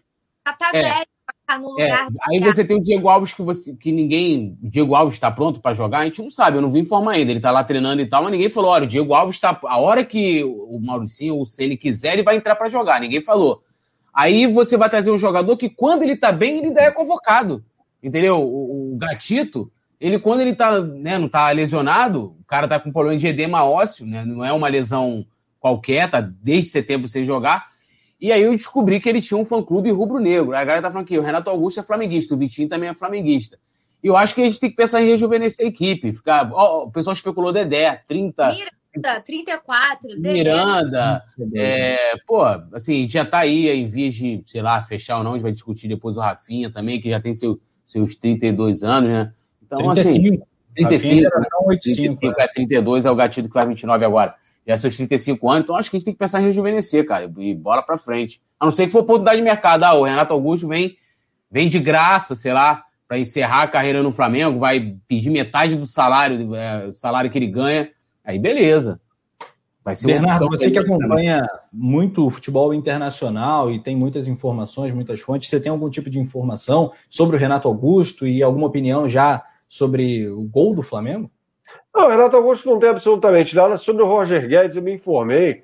O Roger Guedes, assim, com a vontade para falar, eu cobri o, o, o Campeonato Paulista 2016, 2017. Né? Ele estreia no Palmeiras, o Roger Guedes, em 2016. No jogo contra o Atlético Paranaense, eu comentei esse jogo, 4 a 0 é, em 2016, até que ele foi bem. Em 2017, ele arrumou confusão pra caramba no time, ele brigou com o Felipe Melo. Aliás, teve um trote ali que, que escancarou claramente para mim o, o mal-estar dele com o grupo. É, ele foi um programa de televisão, não avisou ninguém no Palmeiras, ele foi multado por isso. Depois ele vai ao Atlético Mineiro, briga com o jogador é afastado do time, ele é um jogador encrenqueiro. E eu posso falar, isso é informação, não é opinião. O ambiente, definitivamente, a ele, é, em relação a ele no Palmeiras, é muito ruim.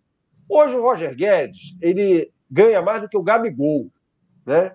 É, assim, é um jogador que, é, para a posição em que joga o Roger Guedes, o tem um monte de jogador. Ele pode jogar pelo lado direito pelo lado esquerdo. Eu acho que ele rende mais no lado esquerdo.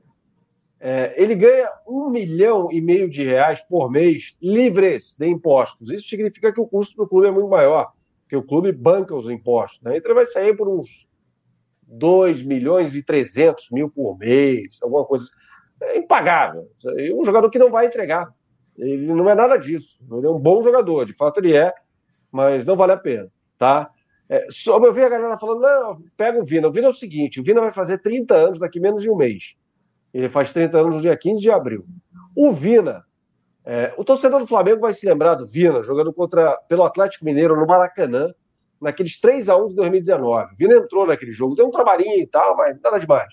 O Vina teve um ano no Bahia excepcional, um outro ano horroroso. É um jogador muito irregular. No Fluminense do Fernando, no Atlético Paranaense do Fernando, no Atlético Mineiro era reserva de um time que não era essas coisas, definitivamente. Era o time do Rodrigo Santana.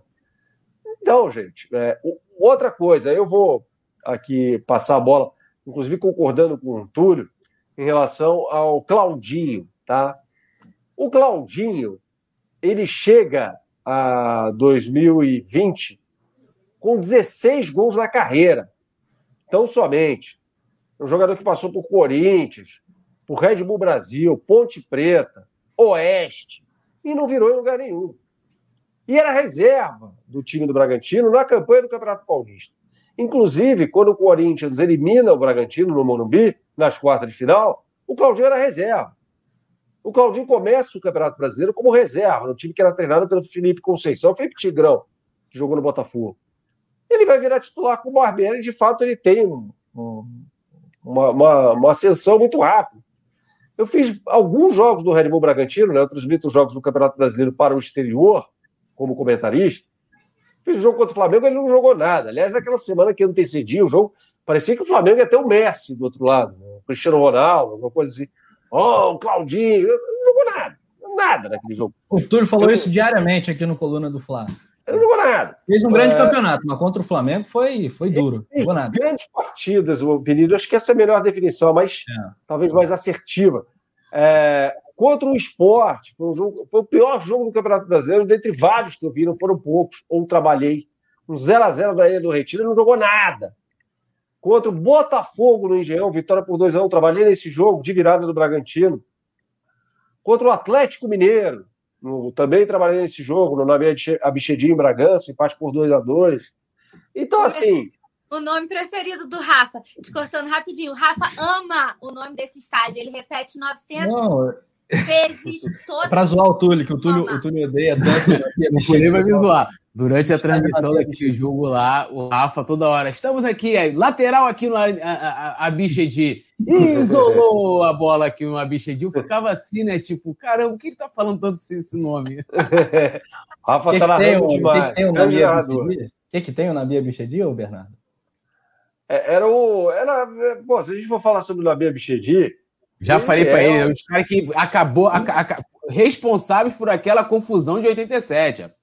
Ó. É, o Nabi Abichedi é um personagem nada saudoso no futebol brasileiro, né? Ele era o vice-presidente ali da CBF, só um contexto aqui na segunda metade dos anos 80. Uma manobra, né? Otávio- Ele era o candidato da chapa, né? E aí o critério de desempate da eleição era a idade, o mais velho levava. E eles fizeram uma troca. O Otávio Pinto Guimarães virou o candidato, ele o vice. O Otávio Pinto Guimarães era um senhor, então, mas quem mandava de fato era o Nabi Abichedi. Fecha parênteses, tá?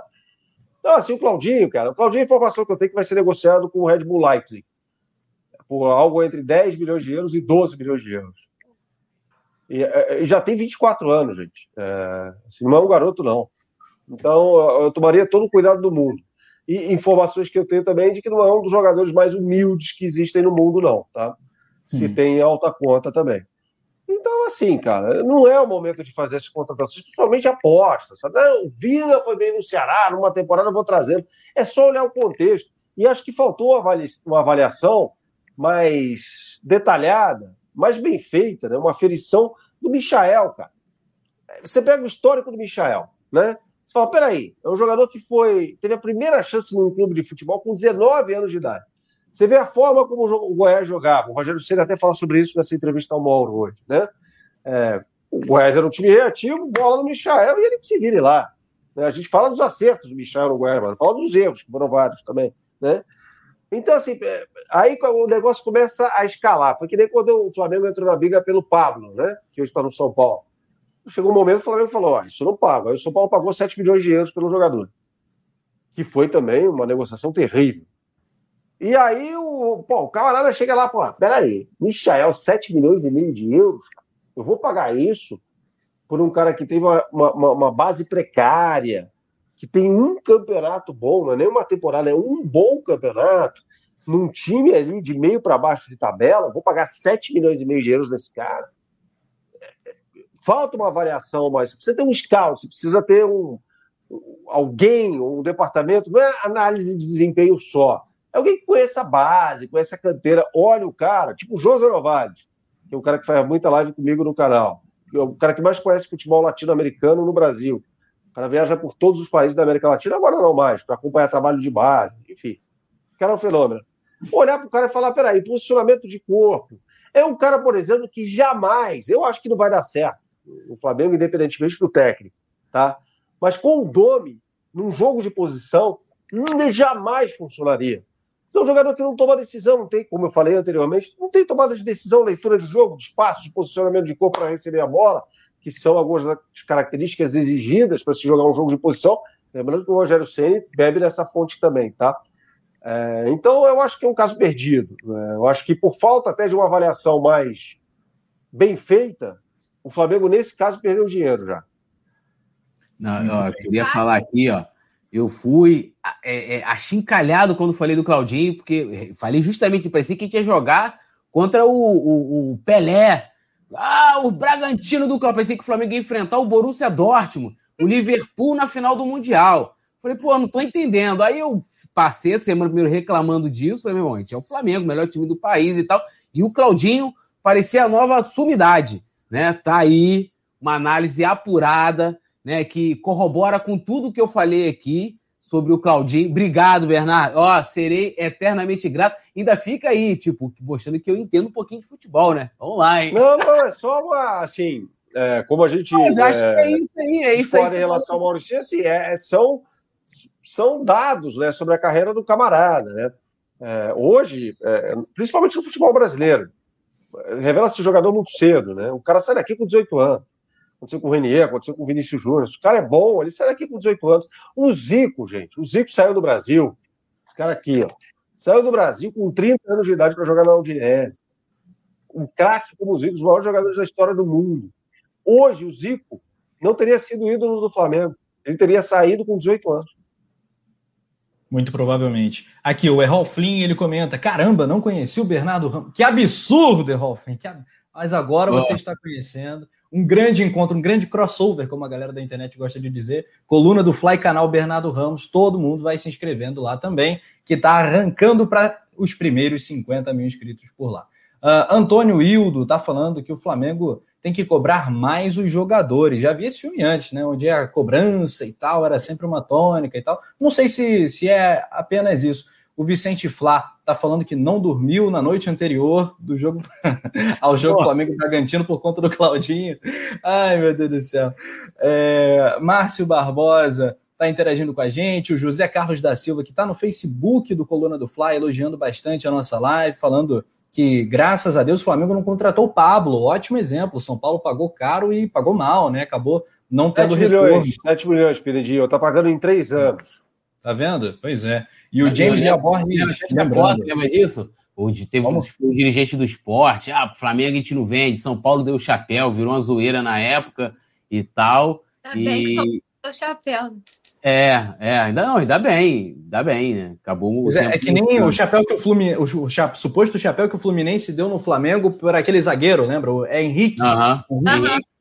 Pois e é. acabou saindo que processou o clube. Eu acho que Sim. isso, rapidinho, Rafa, antes de você continuar lendo o chat, é, é, quando eu falo aqui, pô, vamos olhar o contexto das situações, é isso que o Bernardo falou.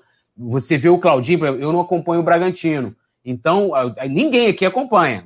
A galera acompanha mais o Flamengo né? Até porque a gente cobre aqui, né? O Flamengo fala de Flamengo, então é o Flamengo. Aí você, beleza, aí você vai vendo ali, pô, surgiu, o Claudinho fez um gol aqui, outro ali e tal, papapá. E aí a galera já cria uma expectativa como se o cara fosse aquilo ali a carreira inteira. E se ele, colocou muito bem o Bernardo, se ele fosse aquilo ali a carreira inteira, ele não estava nem jogando no Bragantino, né? no Red Bull Bragantino, não estava, já tinha saído até do país. Né? Aí você vai olhar os números do cara, igual que a gente vai falando do Vitor Sá, né? De que o melhor momento dele foi na Áustria, na Alemanha ele não conseguiu virar e tal. De tentar ver por que isso, pô, por que, que o cara, né, no futebol austríaco, qual a qualidade do futebol austríaco e tal? O cara jogou bem lá, nunca jogou no Brasil. Pô, o, o Michael, o cara não tem uma base. Pegar um jogador aqui, apesar de que o pessoal fala que o Bruno Henrique também não fez uma base correta e tal, mas o Leandro Damião, que surgiu, né, pô, com muita, muita pompa, goleador e tal, chegou aí para a seleção brasileira, sumiu do futebol de uma hora para outra, né? Foi caindo, depois teve aquela negociação com o Santos, que ele foi contratado por um valor absurdo lá, o grupo Sonda, né? E depois não conseguiu virar mais, né? Veio pro Flamengo também e tal, aquela coisa toda. O Bernardo pediu a palavra aí. Diga lá. O, o, o, Túlio falou uma coisa muito interessante aí, né? Vai lembrar que o Leandro Damião custou ao Santos 21 milhões de dólares, né? Na época em que o dólar estava é, cotado dois reais, tá? Então o prejuízo não foi tão. Mas até ano passado, o Santos devia 5 milhões de euros ainda por conta do, do Leandro Damião, para se ter uma ideia dessa negociação. De como Mas a época foi, foi uma das maiores do futebol brasileiro, né? Lembrando que Sim. não existia isso que o Flamengo, esse paradigma que o Flamengo rompeu, né? Contratar jogador a 80 milhões, 90 isso. milhões. O Corinthians contratou o Pato a 40 e foi algo assim histórico em 2012, final de 2012, início de 13. Final de 2012. E foi uma grande furada também, uma grandíssima furada também, exemplo do Damião. E galera até o participa. O Rapidinho, Túlio. Lembrar aqui que a galera tá participando pra caramba no chat. O Edson tá falando que o Damião tá na China, tá perdidaço, né? Nem sei. Na verdade, vale até checar. É, o Manuel Viana, Vladimir Castro, galera subindo o like também, a cada mil likes, gol do Rodrigo Muniz, Nayon Rubro Negro Moraes, Vladimir de Castro Silveira Túlio fala, come on people, more like us. Ele diz, é rapaz, olha só. Traduz aí. É. Como é que é? Vamos lá, vamos lá, pessoal, mais likes, é isso Ah, moleque, sabe, não, eu só ia falar que é. ainda a negociação do Leandro Damião com o Santos, negócio de grupo, grupo sonda, não sei o quê, era uma confusão danada, que rolou várias polêmicas, a coisa deu uma crise depois lá por causa dessa negociação do, do Damião. Né? Crise federal. Bom, a resenha vai continuar. Em instantes a gente vai ter que liberar o grande Bernardo Ramos. Uh, e o pastel de 5 quilos está descendo a serra, tá, Bernardo? Vai chegar aí. Pô, legal, não, não, fico feliz, pô. Já, já tô com água na boca aqui, pô. Eu gosto de pastel, cara. Eu gosto de pastel. Geralmente esses pastéis de 5 quilos aí tem, ter recheio pra caramba. Eu não gosto daquele pastel que você compra Pastel e é só basta. um pouquinho de queijo, um pouquinho de carne, aí não, aí não serve. Né? De 5 quilos. Uh, eu vou perguntar ao Bernardo, aí a Paulinha já emenda também, a situação do Hugo, se você tem alguma informação, se de fato o nosso goleiro reserva, ele vai de fato para o futebol holandês jogar no Ajax tetracampeão europeu. Olha, é, de fato existe. É, eu vou, vou, explicar o contexto aqui, né? Acho que vale sempre a gente explicar o porquê de o Ajax de fato estar interessado. algumas notícias aparecem e não fazem o menor sentido, mas se você vai a fundo no contexto e faz a apuração, você fala, pô, tem coisa aqui. O aconteceu no Ajax? O Ajax tem um goleiraço, que é um goleiro camaronês chamado Onana, de 24 uhum. anos de idade. Goiaço. Só que ele foi pego no exame antidoping, em fevereiro, agora, mês passado. E o Ajax vai até recorrer no, no, no TAS, né, que é o Tribunal Arbitral do Esporte e tal, mas ele já pegou uma punição pela UEFA de um ano, ou seja, só volta em fevereiro. E aí sobrou para o Martin Stecklenburg, que é um goleiro veteraníssimo, de 38 anos, só para o pessoal lembrar, é o goleiro que enfrentou o Brasil na Copa de 2010 pela Holanda, que jogou bem pra caramba, aliás, né? Sim. É um cara que já está numa fase descendente da carreira, faz muito tempo, foi goleiro da Roma, tal, hoje era um reserva do Ajax. E o contrato dele acaba no, na, na, na, em junho, agora, né? no meio do ano. E pode até ser estendido, mas assim, é um quebra-galho. O Stecklenburg hoje é um quebra-galho. Tá? É o Fernando. Praz, é o Fernando Praz e da Holanda, né? Eu diria que até numa fase pior, tá? E então eles precisam no goleiro. Eles precisam no goleiro. Isso é uma coisa, isso é informação. Outra coisa, a política do Ajax de contratações tem sido essa nos últimos anos, né? Veja só que eles vieram ao Brasil para levar mais ou menos com a cidade. Um tem 22, mas pegaram o David Neres no São Paulo, o Anthony no São Paulo. O Eriksen, que hoje está na Inter, jogou no Tottenham, eles foram buscar na base ainda, lá no, no futebol dinamarquês. O Ziyech, que hoje está no Chelsea, foi contratado novinho, no Twente, né? Ah, ou quando não, os caras são revelados lá. O Delite, o Van de Beek, o Frank de Jong foram jogadores vendidos, né? Para Juventus, para Manchester United e para Barcelona, Barcelona, respectivamente. Então, são clube, é um clube que pega o cara, ou revela jogador para negociar, ou compra jogador por um valor é, mais baixo, os dois europeus, para depois revendê-lo. Né? E assim o Ajax se coloca hoje se posiciona assim no mercado europeu, porque não é um time com dinheiro, que tem os times da Premier League, os maiores times da Premier League, Barcelona, Real Madrid, Juventus, Inter, tal, para Paris Saint-Germain, não tem essa grana, né? Então é uma forma de o clube viver bem financeiramente. Então faz todo sentido essa história, tá? De fato, ele, ele, ele, ele deve receber uma proposta aí nos próximos dias. Muito bem, a gente vai aguardar essa situação do gol, do Flamengo. Nos últimos resenhas a gente debateu amplamente Paulinha Matos está preocupada, mas, inclusive, dedicou um vídeo de opinião, se não me engano, né, Paula? Ou então foi um recorte do resenha que foi postado nas redes do Coluna. Estava acompanhando a palavra da Paulinha sobre isso. Tem hora, né, Paula, que a grana fala mais alto, né? E o momento do Flamengo pede né, essa entrada de caixa, né? Esse reforço no caixa do, do clube. Talvez o Hugo, de fato, precise sair. É, e vai ser uma pena, né? Porque esse realmente pode ser um goleiro até selecionável, né? Até convocável um dia para a seleção brasileira. É uma pena, porque, como eu vinha falando, alguns resenhas, né? O Hugo tem muito potencial, né? Ele é muito bom, ele foi, deu conta do recado quando foi, quando foi solicitado. É, como todo jovem, ele é muito novo, né?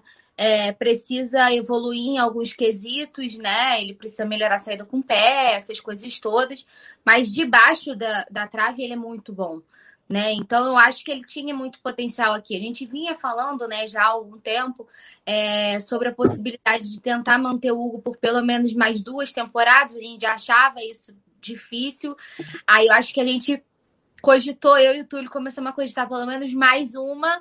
E aí a gente foi pego de, de surpresa, né? Eu acho que com essa notícia de uma possível negociação dele agora. É, só que a gente está vendo, né, o Flamengo que, que tem uma meta de 162 milhões pro, com venda de jogadores por orçamento e precisa essa meta precisa ser atingida de alguma forma. Se vai ser vendendo jogadores da base, se vai negociar um medalhão, a gente não sabe, né? É, e tudo isso vai depender das propostas que forem chegando, do que o Flamengo for aceitando, até onde o Flamengo vai esticar a corda para manter um ou outro jogador mais importante, mas assim como o Lincoln e o Nathan foram, É, não vejo um destino muito diferente para o Hugo, né? É, claro que também deve contar. É... Ai, meu Deus, a palavra me fugiu. A vontade do jogador, né? Todo jogador tem muito sonho de, de jogar na Europa, né? E, e, ir jovem, fazer esse desenvolvimento lá. É claro que isso também pesa. É, acredito que o Flamengo deva ter muito pé no chão na hora de negociar, por, por valores mesmo. Assim, a gente já. Alguns valores estão sendo, estão sendo especulados, não, não chegou nada, nada concreto, né? Mas assim, valores estão sendo especulados, valores muito altos, assim, que seriam inegáveis, e valores que eu considero como baixos. Eu já vi de tudo nesse, nesse meio tempo que estamos falando de negociação do Hugo. Mas eu creio que se chegarem com, sei lá, uns 8, 9 milhões de euros, eu acho que o Flamengo não segura. Eu acho que o Flamengo negocia. É... E aí a gente tem que, que debater a, a substituição do Hugo, né? E por isso eu, eu sou eu e o Túlio, a gente concordou muito de ser tão crítico à vinda do Gatito. Porque você precisa de alguém não só para pensar num, num, num cara para substituir o Diego Alves, né, para ficar pensar num, num, numa contratação mais a longo prazo, mas também num cara que vive no departamento médico, né? Ultimamente, é, a gente está perdendo um goleiro novo, e aí qual seria o planejamento do Flamengo? Porque a gente já não tem o César, tá lesionado, né? Já não tem mais a temporada. E não teria de qualquer jeito, porque ele estava sendo negociado com o Atlético Goianiense antes da lesão. E aí a, a gente agora está com o Gabriel Batista como reserva imediato. E quem acompanha a base do Flamengo sabe que o Hugo, por exemplo, está anos-luz do Gabriel Batista, né? Se a gente for comparar, com todo respeito ao Gabriel Batista, mas ele tem muito, muito, muito que evoluir, né? Então, assim, qual é o planejamento do Flamengo? O Flamengo negociando o Hugo é, e já sabendo dessa, dessa, dessa vontade, né? Já sabendo que tá para chegar uma oferta, o Flamengo já tem que estar tá se movimentando no mercado, já tem que estar tá conversando com alguns nomes. Né? Eu acho que não é momento de ficar esperando, igual fez com o Rafinha, por exemplo. Né? A gente tá, sendo especulado, o Flamengo esperou até o Rafinha sair para depois aquela correria, acabou que achou o Isla, foi bem rápido, deu super certo, né? É, no começo, a gente até falava, nossa, não, não tá deixando a desejar, tipo assim, nem estamos sentindo a saída do Rafinha, chegou muito bem, e aí caiu de rendimento, como a gente está vendo agora. Então, acho que tudo precisa de. Já vou passar para você, Bernardo, só concluir minha linha de raciocínio. Eu acho que tudo precisa. Eu sempre falo aqui, né? Que eu sou a chata do planejamento. Todo resenha eu uso essa palavra. Planejamento qual é o planejamento do Flamengo? Se já sabe do interesse do Ajax, que já está mandando representante para observar o Hugo, inclusive já estão é, se manifestando para vê-lo amanhã, caso ele seja o titular. Se já sabe dessa proposta, se já tem. O Flamengo já tem que estar tá conversando. Eu acho que o Flamengo, pelo, pelo seu gigantismo, é, por tudo que ganhou em 2019, 2020, né, pela hegemonia do futebol nacional, a gente buscando a hegemonia do futebol, você tem que do futebol continental, você tem que sempre estar um passo à frente. O Flamengo tem que sempre estar um passo à frente e não ficar esperando, como foi com o Rafinha, por exemplo. Ah, que será que vai sair? Entendeu? Aí depois teve que ir na correria lá, fazer aquela coisa toda. Deu sorte de achar o Isla. Poderia não ter encontrado. E hoje, nosso reserva é o Gabriel Batista. Isso que a galera tem que ter em mente, sabe? Então, essa, esse planejamento ele tem que ser muito, muito certo. Não é vender o, Hugo a preço de banana porque a gente precisa chegar na meta. É essa a minha preocupação. Assim como eu critico muito a saída do Natan. Eu acho que o Natan foi muito barato. Um jogador muito potencial. Eu acho que foi um mau negócio. Considerando os zagueiros que o Flamengo tem, tudo que tá. Um monte de gente que não está sendo utilizado, Léo Pereira, que é o último da fila, que custou muito caro para o time. Então, eu acho que a venda do Natan, por exemplo, foi só uma tentativa de fazer um dinheiro pingar, porque tem uma meta a cumprir. Mas, na minha avaliação, foi uma mal negociação. O Flamengo negociou mal. E eu tenho medo que faça o mesmo com o Hugo. Então, assim, eu espero que não libere por ouvir dizer 4 milhões de euros. Pelo amor de Deus sabe? A informação do Vene é de 4 é, milhões de euros por 70% e o Flamengo ficaria ainda com, com 20%, porque 10% pertencem ao jogador. A gente precisa liberar o Bernardo Ramos, ele pediu, levantou o dedinho, é, vai dar o seu. É muito seu... bom. É, isso que a Paulinha falou é importante. É, vale lembrar, assim, vamos contextualizar o, o momento né, do, do, futebol mundial. Os valores a, pagos, eles assim, você não vai ter jogador sendo contratado no mundo inteiro por, por 100 milhões de euros, né? Veja que o Timo Werner, né, o jogador titular da seleção da Alemanha faz tempo, ele custou menos de 60, ele custou 60 milhões de euros ao Chelsea. A gente está falando do jogador de primeiro escalão do futebol mundial, né?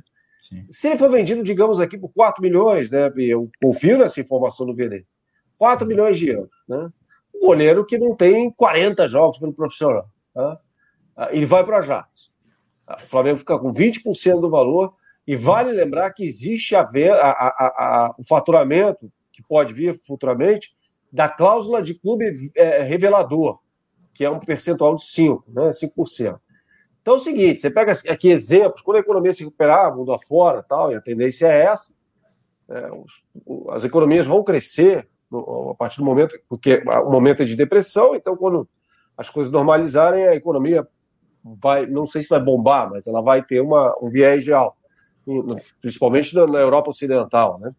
A gente pegar, por exemplo, o valor é, é, que, o, que o, o Liverpool pagou pelo Alisson, 72 milhões de euros. Né? O Kepa, que é o goleiro mais caro da história, reserva no Chelsea hoje, saiu do Atlético Bilbao por 80 milhões de euros. Imagine só uma, uma transação dessa. Já falei aqui da vocação do Ajax, né, que é contratar jogadores por um valor mais baixo ou revelar jogadores para depois vendê-los. O Frank de Jong, o jogador revelado no Ajax, custou 75 milhões de euros. O Barcelona pagou 75 milhões de euros. Então, você pega uma venda dessa, você vai ganhar no futuro ainda, com 20%, mais o percentual de clube revelador, tem muito dinheiro por vir. Né? É, achar hoje que um clube europeu, né, que não é do primeiro escalão, a gente não está falando aqui de um clube. Primeiro escalão, me refiro aos seis grandes da Inglaterra hoje, né?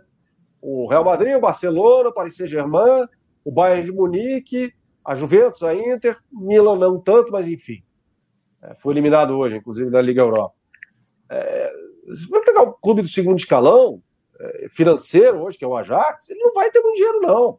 Não vai pagar mais do que isso mesmo, não. Não tem, não tem dinheiro para isso. Então, é, é, o negócio é esse. É o que a Paulinha falou, precisa fazer caixa, recebendo proposta, vai ter que vender jogador, não tem jeito, e assim você vai constituindo um orçamento. Eu acho que a questão do orçamento, que deve ser respeitado, deve ser a carta magna de tudo, o X da questão para mim não é essa meta de 164 né, milhões de reais. É a questão do público no estádio. Esse orçamento foi muito ousado ao prever a volta do público ao estádio em abril. É, isso vai provocar um rombo de 100 milhões de reais nos cofres do clube o Flamengo vai ter que dar um jeito de achar 100 milhões de reais no meio dessa brincadeira toda. Isso eu acho mais difícil. Jogador para vender tem. Jogador... E tem que vender, não tem jeito. Tem que vender. Lembra aqui, o Hugo não tem 40 jogos, bem menos, não tem 30 jogos como profissional. É, não vai chegar uma proposta muito mais alta do que essa, né? E convenhamos, é um goleiro que falhou bastante aí na reta final do Campeonato Brasileiro. O jogo contra o São Paulo, então, foi uma festa, né? Os 2 a 1 um. é... Então é isso, ele não vai, o Flamengo não vai faturar muito mais do que isso com esses caras, não. São jogadores jovens, jogadores jovens. Se esqueçam venda como do Vinícius Júnior de 45 milhões de euros nesse momento da economia mundial. Esqueçam, não vai acontecer. Sensacional. Bernardo dando aquele toque de classe. Muito obrigado pela tua participação, cara. Onde a galera te encontra e vamos ter que liberar. A gente já passou tremendamente do horário combinado, mas a participação do Bernardo hoje foi mais do que brilhante. Dá gostinho de quero mais. A gente espera que você volte outras vezes à mesa do Coluna do Fla. Uh, e fala aí do seu canal, da, das emissoras. Você é um cara que está em todas, né? No futebol nacional, internacional, e fala muito de Mengão, né? A gente sabe que dentro, por trás dessa camisa do Arsenal, tem um coraçãozinho rubro-negro. Uh, se despeça aí ele da galera. Tá ali, ele, manda tá ali, ó, ele tá ali colocado aí. Tem o easter egg, né? Para quem gosta de o cinema, rei, o easter egg. O Zicão tá ali atrás abençoando o Bernardo ali, ó. Porra, cara, que, que honra. Não, tô, tô nas transmissões do Campeonato Carioca também, no pay-per-view, né, na Comebol TV, você falou aí. É, nesse sábado, inclusive, Boa Vista e Nova Iguaçu, às 5 da tarde, no domingo, Madureira e Portuguesa, às 3 e meia. Então, para a galera que assina aí o, o, o pay-per-view do Campeonato Carioca, estaremos nessa. E aí, muito obrigado pela, pela bondade, o, o é, bondade sua. Tá aí o canal, né, Bernardo Ramos, você entra lá, digita e aí você pode se inscrever lá tal. Eu acho que você vai gostar, se não gostar, você sai, mas enfim. É, eu, eu acho que, que a galera vai curtir aí. Eu agradeço bastante, é uma honra estar aqui com vocês na Coluna Fla. É, o Penido, um cara espetacular, um garoto é, muito generoso e um excepcional profissional. Baita do narrador. Outro dia eu estava ouvindo um gol dele aí no Instagram, né? Até mandei uma mensagem. Falei, pô, tá narrando pra caramba. Tá narrando depois muito. a gente acerta esse, essa moralzinha aí, depois a gente acerta. Não, não, relaxa, relaxa. Pô, tem um tempo no rádio aí, pô, dá pra gente ter, ter ouvido bom aí. Pelo menos eu acho. Então, pô, tá narrando pra caramba, mas não tô fazendo média, não. Não precisaria falar isso, né? Então, parabéns aí pelo seu trabalho, parabéns ao trabalho aí da galera da coluna do Fla. Um abraço ao Túlio, a quem eu não conhecia. Um abraço à Paula, que tampouco conhecia, e abrilhantam aqui o programa de vocês. Foi uma honra, uma honra. me sinto honrado com o convite. E vamos falando aí, tá, Perindinho? Um abração para você. Placar, não, não vai sair sem dar o placar, não. não. Eu sou péssimo tem arte nisso, dos cara. palpites. Peraí, peraí, que tem arte dos palpites no final do programa, a gente sempre fecha. Tem a sua foto, a sua arte, uma arte bem bacana que a produção deixou lá para você. É mesmo? Flamengo e Resende, nove da noite. Quanto vai ser? Quem faz gol? Se tiver gol, né? Rapaz, ó, eu acho que o time vai sair jogando com o Hugo, talvez seja um dos últimos jogos dele com a camisa do Flamengo. Uhum. É, Mateuzinho. os caras do Ajax querem ver o Hugo, né? É, é. Mateuzinho, Bruno Viana, Léo Pereira, René, acho que é isso aí. João Gomes, Hugo Moura, PP, acho que é isso aí. Michael Vitinho, pode, pode haver uma mudança aí de, só de lado. E o Pedro. Rapaz, eu acho que vai ser 2 a 0 2 a 0 com dois gols do Pedro. Quem aturou o Rodrigo Muniz aí, é, parece que o Leônidas da Silva vai entrar em campo, né? A diferença é muito grande, né, cara? Muito grande.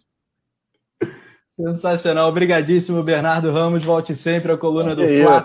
Sensacional, Bernardo. Muito bom. Eu já conheci um o Bernardo, você, uma vez eu vi, acho que foi o Mauro que recomendou o canal do Bernardo, eu já, já fui lá, já colar. Ah, lá. o Mauro é um grande cara, né? Um grande, grande, pô, acho que é o melhor jornalista do Brasil. Não tô falando de jornalista esportivo, não. Jornalista, jornalista. Escreveu uma ótima coluna no UOL hoje é um cara com quem eu tive o prazer de trabalhar na Rádio Bandeirantes, né? A gente tinha um programa diário lá. É um cara espetacular. Então, sempre vou citá-lo, o cara que ele é. Sensacional. Valeu, Bernardo Ramos. E a galera confere aí na tela. Valeu. É, Hugo, Mateuzinho, Bruno Viana, o Bernardo já passou, né? Renê na esquerda. Reneimar, Reneimar. A Paulinha então é. João Gomes, Pitbull de raça, Hugo Moura, PP, Michael, Vitinho e Pedro. Esse é o time do Mengão, poeta Túlio, para pegar o Resende. Ah, acho, que, acho que tá bom, né? Eu tava já ansioso para ver o Bruno Viana aí, o homem que, que vai virar opção. A gente vai ter o Léo Pereira, né? A gente tá até falando do Léo Pereira, foi ontem, né, que a gente tá falando da questão do Léo Pereira. E, e, legal que, que ele vai ter oportunidade de jogar. Eu acho que, que, que é importante que se tente recuperar o Léo Pereira não teve, eu sei na entrevista do CNV, ah, eu quero recuperar o Michel, não teve o mesmo número de oportunidades que o Gustavo Henrique teve, não teve o mesmo número de oportunidades que o Michael teve, e for contar com o Vitinho, então não dá nem para botar aqui, porque o Vitinho é sempre a primeira opção de todo técnico do Flamengo, né? Vai trocar, a primeira opção é o Vitinho. Então acho legal ele ter essa oportunidade. Olha que eu critiquei pra caramba, eu tô, eu tô falando isso é porque eu acho que é bom a gente ver ele jogar, bem como o Bruno Viana. O René, assim, eu acho que era pro, pro pro, pro Ramon tá, tá ganhando ali mais uma oportunidade de jogar. Até como ainda não é, vamos dizer assim, o principal, geral, né, o elenco principal, não tá nem relacionado todo mundo, é, pô, podia botar, dar mais uma vez a oportunidade pro, pro Ramon. Do meio para frente, acho que tá bom, né? O Hugo Moura jogou bem na última partida, o PP também. É, nas últimas partidas, né? Contra o Nova Iguaçu, contra o Macael, o PP também foi muito bem. João Gomes, preciso nem falar aqui. E Vitinho, né? Vamos lá, Vitinho arrebenta sempre no Campeonato Carioca, né? O Campeonato Carioca é o do Vitinho. Então, Pedro, sem palavra, Michael, eu prefiro deixar para amanhã após o jogo. Campeonato do Vitinho, né?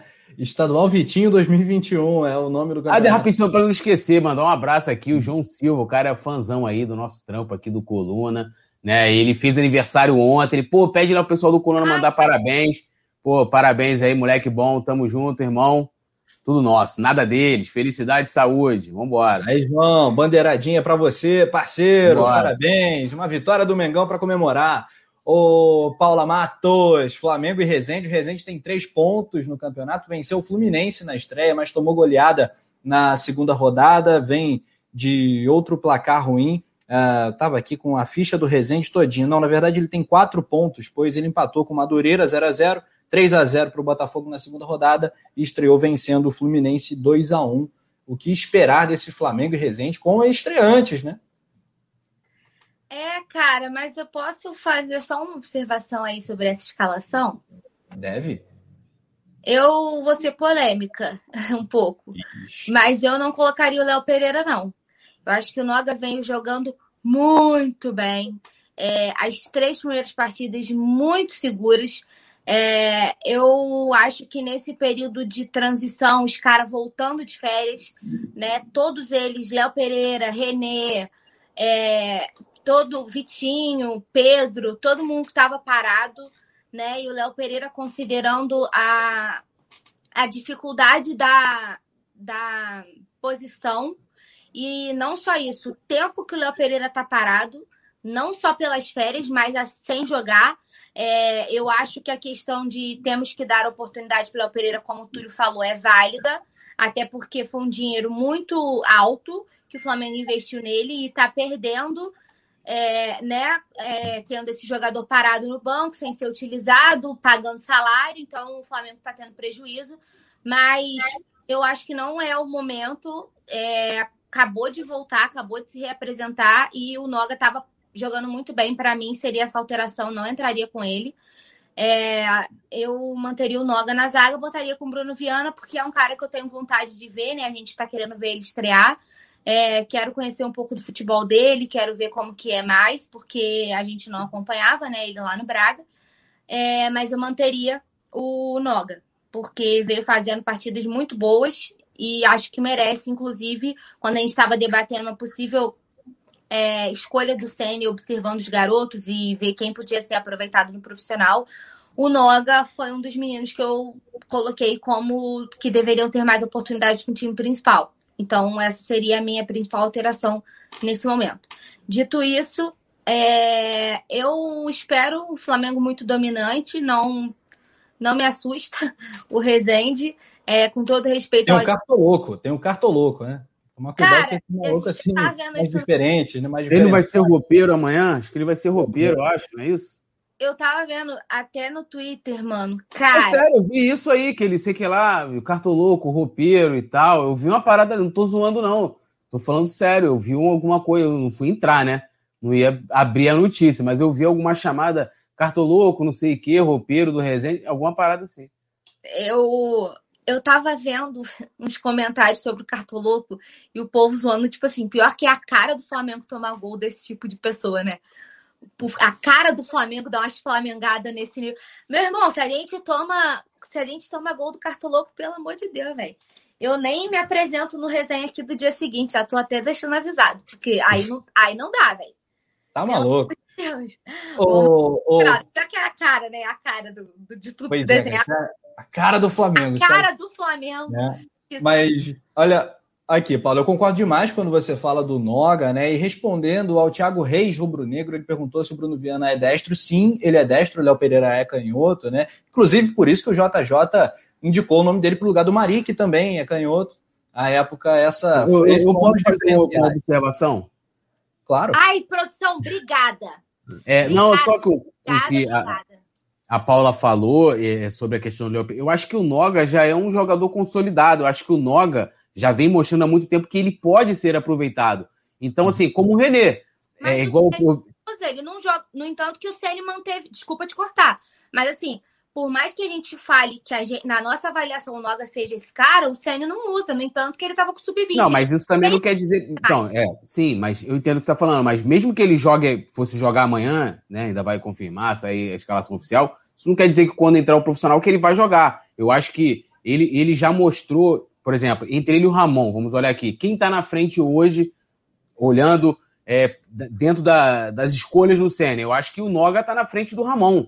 Né? O Ramon vai lembrar aí. Só, o Ramon só foi aproveitado depois daquela, daquela período de Covid em alto desespero. Tu não tinha, né? O Renê foi expulso, não sei o que, aí mandaram o Noga subir, o Ramon subir e tal. O Noga, eu acho que já está consolidado. Acho que o Noga, ainda mais depois de, de se vender o Natan, de que ele vai ser aproveitado. O Léo Pereira foi dado como abaixo do Noga, vai lembrar, no Campeonato Brasileiro. Lembra que negócio de, de estar tá com problema emocional? Então, então, por isso que eu tô falando. Tanto que eu, eu acho legal dar essa oportunidade pro Léo Pereira, porque eu acho que o Noga já está muito mais do que experimentado, né? Acho que ele não tem mais que mostrar que ele precisa ser aproveitado. Acho que ele já mostrou isso. E o René, no lugar do, do Ramon ali, tira esse lugar do Ramon mostrar mais uma vez né, de que ele pode também ser aproveitado na, na equipe profissional. Entendeu? Acho que, independente do, do Noga, não sei se você está entendendo o meu ponto de vista, independente do Noga jogar amanhã ou não, eu acho que não fará diferença quando chegar o momento do profissional. Do profissional não, né? Do elenco principal começar a atuar. Pois é, Túlio, eu concordo muito com, que, com isso que você está falando. Lembrando que o Noga tem 19 anos de idade, é muito impressionante o potencial desse cara, eu aposto muito nele. E o Ramon tem 20. Você falando, poeta, me lembrou a canção da Elis Regina, né? Eles venceram e o sinal está fechado para nós que somos jovens. O é. cara não é escalado porque é jovem, né? Mas é melhor. É melhor, mas não é escalado por quê? Porque é muito novo e tal. O outro já está é, mais consolidado. Se não escalar, talvez dê problema. Tem, rola um pouco disso no futebol. É, não estou falando que seja o caso necessariamente de Léo Pereira e Renê, até porque acho que são caras bons de grupo e tal, mas é, me, me, me, lembrei dessa canção aí. É, galera conferindo imagens, a gente tem que falar também do Rafinha, acelerar um pouquinho para os nossos palpites também. E lembrando, galera, falta pouquinho para mil likes, dá aquele like, é super importante, super importante. Se a galera comparecer, vou soltar a vinhetinha do like também, ah, que a galera se amarra. E outra, se inscreva no Coluna do Fla Play, que tem conteúdos exclusivos por lá, e acompanhe o Coluna do Fla, o resenha ao vivo, também nas outras plataformas, em formato de podcast, em áudio no Spotify. Você acompanha a super live do Coluna do Fla, além do resenha ao vivo, claro, o notícias e outros conteúdos para você. Bom, Paulinha Matos, Rafinha, essa, o meu Gatorade está azedando aqui já. Já tô, vou ter que abrir, antecipar, porque deu ruim. É, será que Flamengo e Rafinha não vão chegar num denominador comum? O momento é de desesperança, né? É, eu tô de saco cheio, de coração. Não aguento mais falar de Rafinha. É essa novela, sabe, de ai, aceita, o cara fala que já aceitou tudo, mas ao mesmo tempo sai outra notícia de que ele não aceitou a questão das luvas e ele fala pro torcedor que já aceitou tudo, que não depende mais dele. Se ele já aceitou tudo e o Flamengo tá, e tá tudo ok, o que que falta? Sabe? Então não fala por aí que já aceitou tudo. Tem umas coisas que me irritam, sabe? Porque já já veio na Cara, e todo mundo que acompanha a resenha sabe quanto eu falo que eu sou a favor da volta do Rafinha. Já dei inúmeros exemplos aqui em questão de orçamento, em questão de, custo, de custo-benefício, que quem acompanha a resenha é só voltar aí um, dois programas que ficam salvos aí, que vocês vão ver tudo que eu penso em relação a isso. A gente já vem debatendo, já vem debatendo essa questão há um tempo. É, então, vou mudar o disco um pouquinho, porque essa avaliação de custo-benefício já cansei de fazer aqui. Mas há pouco tempo, Rafinha veio nas redes sociais, fez até uma live no Instagram, falando, cravou, assim, 60% de acerto com o Flamengo. Não acreditem em tudo que vocês leem por aí, deu uma cornetada na imprensa. É, falou que estava tudo certo, que tudo estava para ser resolvido, que não ia demorar muito, tipo, nos próximos dias. E nessa de próximos dias, próximos dias já tem 40, sabe? Toda a vida debatendo a mesma coisa. Aí o cara vai e fala pro um torcedor, né? Vazou um print, o torcedor mandou mensagem para ele: ah, volta, ídolo, não sei o que. Ele, ele respondeu assim: já aceitei a proposta, não depende mais de mim. Pô, se não depende dele, se já tá tudo certo, que história é essa de que, ah, quer receber a luva do jeito tal e o Flamengo não quer pagar desse jeito que o Flamengo propôs de outro? Se já aceitou, então tem algum caroço nesse angu, tem alguma coisa que não. algum discurso não se encaixa. Entendeu? Então eu acho que é hora de falar menos e decidir. Porque falar, até papagaio fala, né? Falar que quer vir, falar que quer fazer, que quer voltar, que quer acontecer, que quer jogar, que quer treinar, todo mundo fala. Isso é fácil. Agora eu quero resolver, entendeu? Acho que já tá, acho que não só eu, já tá todo mundo exausto dessa história de Rafinha, tipo, de novo, sabe? E é pauta, a gente tem que debater aqui, porque é uma coisa que a torcida quer saber. O muro apareceu pichado, né? A nação quer o Rafinha. Então é uma coisa que interessa. Todo mundo quer saber se tá, né, aqui no chat. To... Quantas perguntas? Rafinha já acertou, Rafinha vem. O pessoal que interage com a gente nas redes sociais, várias mensagens para mim, Paula, tem novidade, Rafinha já fechou, o Rafinha acerta. Então tá todo mundo muito ansioso, mas eu acho que já tá todo mundo exausto de essa negociação não chegar ao fim. Então, assim, vamos resolver nessa semana. É nessa semana, não é ficar alongando, prolongando isso toda a vida. Sabe? O que, que falta se já tá tudo certo? Assina logo e ou, ou, ou vai ou racha, sabe? Chega uma hora que não dá. Uh, o Flamengo já cansei de falar sobre custo-benefício, mas não vai estender a corda, sabe? Ou aceita desse jeito, ou obrigada pelos serviços prestados, obrigada por tudo. Para mim, ele é um ídolo do clube, né? Eternizou o seu nome, mas tem hora que não dá, tem hora que você não pode ficar prorrogando toda a vida. E o Flamengo já deixou claro que não vai estender. Então, ou ele realmente aceitou e aí vai começar a treinar logo, ou, amigo, segue sua vida, o Flamengo segue a dele e já se planeja para ver outra pessoa, porque como a gente vem debatendo, hoje a gente tem o Mateuzinho e o Isla e a gente vai enfrentar é, competições internacionais, né? O calendário bizarro, o Isla sempre é convocado, né? O Mateuzinho vai ser titular em jogos importantes, não duvidando da capacidade dele, mas voltando lá na palavra do planejamento que eu sempre uso, né? Esse é o planejamento do Flamengo, que o Mateuzinho seja o reserva imediato. Então, assim, eu acho que tudo isso deve ser levado em consideração, mas já tá chato, né, Rafa? Vamos resolver isso logo, porque a gente não tem todo o tempo do mundo para ficar esperando a boa vontade. Não, já passou de todos os limites. Por acaso, nessa última convocação chilena, o Isla nem foi, né? Mas por questões é, físicas e tal, acabou que o Flamengo disse que a, o, o retrato, a situação dele, e nesse momento ele não foi convocado, mas a gente sabe que vai sofrer com isso, com as convocações dele. Tulhão, alguma novidade com relação ao, ao Rafinha? O que, que você imagina nos próximos dias nesse negócio aí que não termina nunca? Aí é engraçado que o Rafinha ainda fala, né? Ah, eu não vou sair mais do Rio de Janeiro. Ou ele vai jogar no Flamengo, ou então ele vai se aposentar. Eu não sei o que, que ele quer da vida. Decide aí, né, Rafinha? Já tá ficando chata essa novela. Fala, poeta. É, eu só leio assuntos. É, primeiro que eu não gosto de esse negócio de novela de contratação, é a coisa mais bizarra do mundo que tem.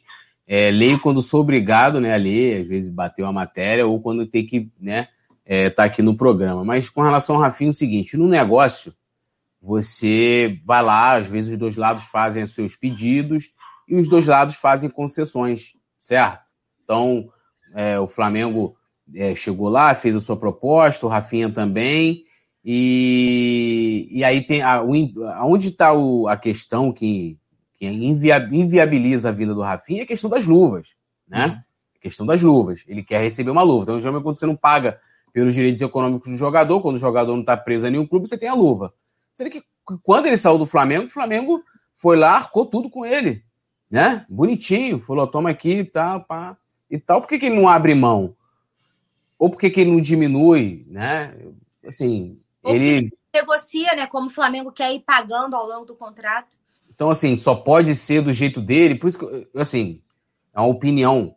Eu acho que essa questão de vazou uma conversa do Rafinha dizendo que só falta o clube. O muro tá pichado. Eu já vi pichar em muro do Flamengo para pedir para sair. Nunca vi pedir, pichar muro para alguém para chegar. Primeira vez na história. E essa, essa, essa pichada aí do muro é histórica.